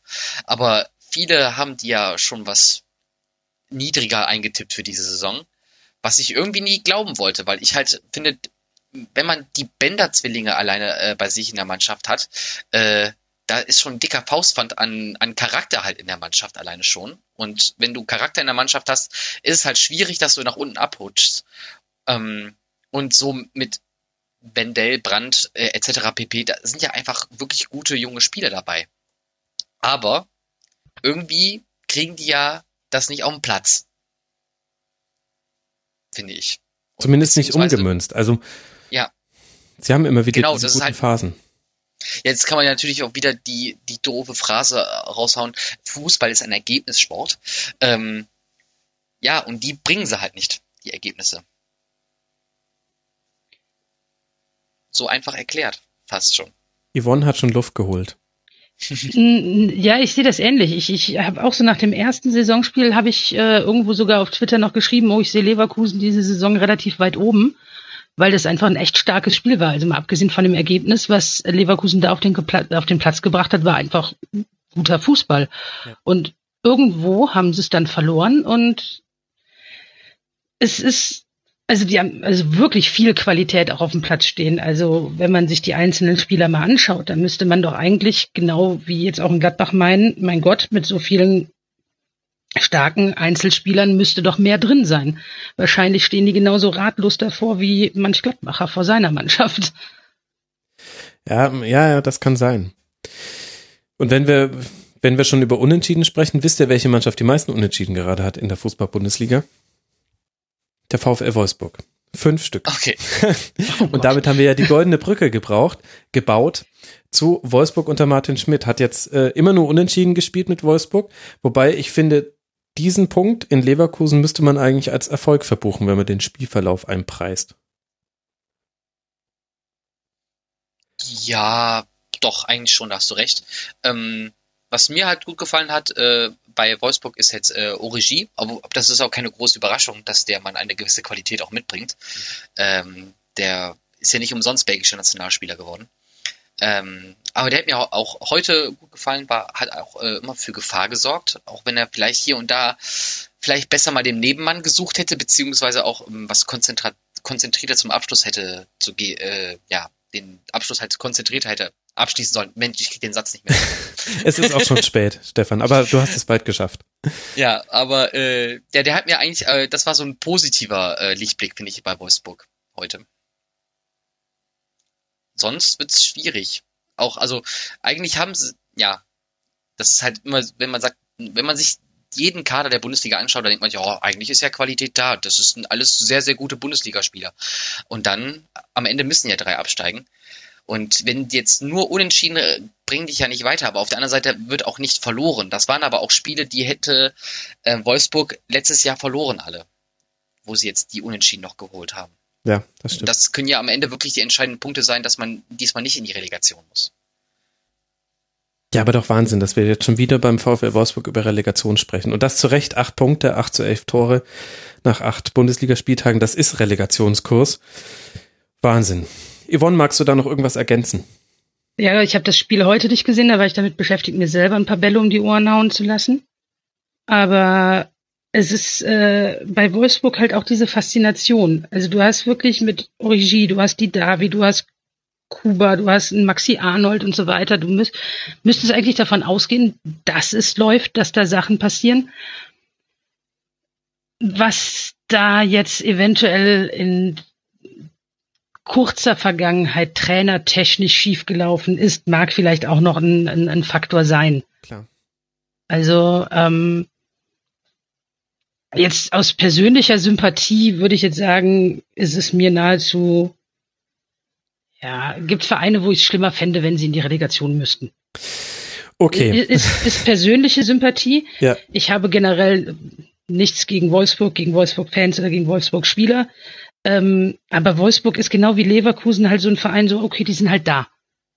Für mich jetzt. Also die, ja. sind da, die tun nicht weh, die sind, äh, existieren halt, könnten aber eigentlich mehr als das, was man momentan von ihnen sieht.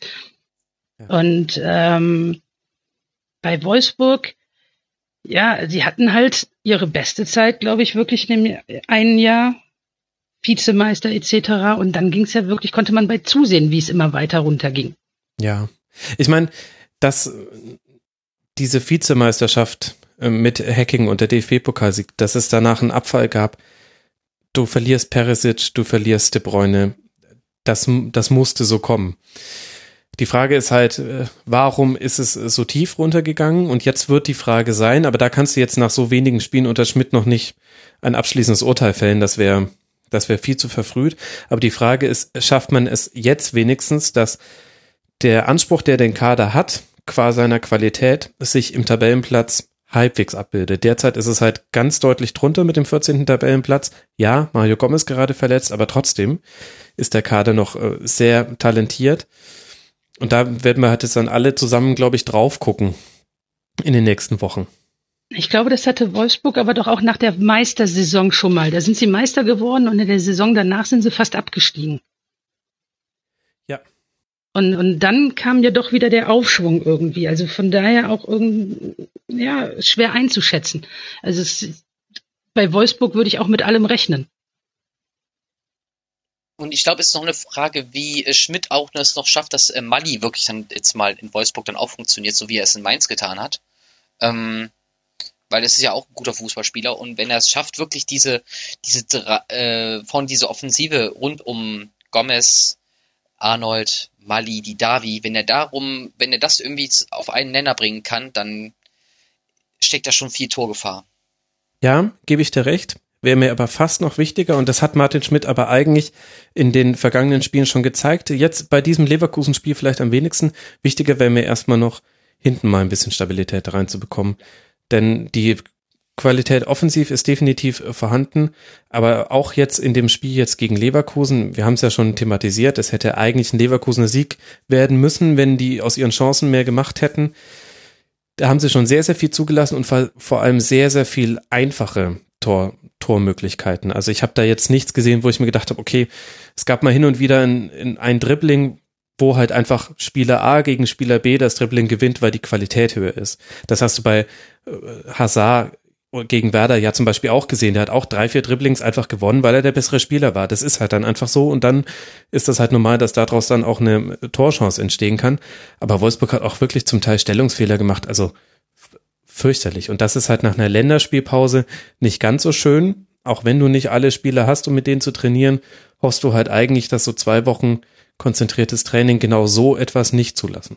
Deswegen da jetzt noch nicht zu viel reininterpretieren. Erst ein paar Spiele unter Schmidt, aber das sollte sich jetzt dann schon ein bisschen verändern. Ansonsten wird das noch eine sehr, sehr, sehr zähe Angelegenheit für Wolfsburg. Spielen jetzt dann zu Hause gegen Hoffenheim. Und wo spielt Leverkusen nächste Woche? Ich habe die immer sehr gerne als Gast. Ja, richtig. In Borussia Mönchengladbach, also in Mönchengladbach, bei der Borussia. Und schöner kriegen wir diese Schlusskonferenz nicht zu. Jetzt haben wir wieder den weiten Bogen geschlagen und sind wieder angekommen bei unserem Schwerpunkt, nämlich äh, Mönchengladbach. Yvonne und Stefan, ich danke euch sehr herzlich. Das hat sehr, sehr großen Spaß gemacht, mit euch über den Bundesligaspieltag zu sprechen. Yvonne at Polyvalenz auf Twitter. Danke dir, Yvonne. Danke, dass ich hier sein durfte. Und der Stefan heißt bei Twitter at Bruno8x4, also 8 mal 4. Vielen Dank, lieber Stefan. Danke auch. Und euch, lieben Hörerinnen und Hörern, danke fürs Zuhören. Es wird ein neues Tribünengespräch geben. Ja, schon wieder. Ihr hört richtig. Es wird rauskommen irgendwann im Laufe dieser Woche. Ich möchte mich da ungern auf einen Termin festnageln lassen. Ist gerade alles ein bisschen viel. Und ansonsten hören wir uns ja auch in der Schlusskonferenz, nämlich nach dem neunten Bundesligaspieltag. Bis dahin wünsche ich euch allen eine gute Woche, eine schöne Zeit. Beteiligt euch unter mitmachen.rasen.de und dann hören wir uns nächsten Sonntag. Bis dahin macht's gut. Ciao.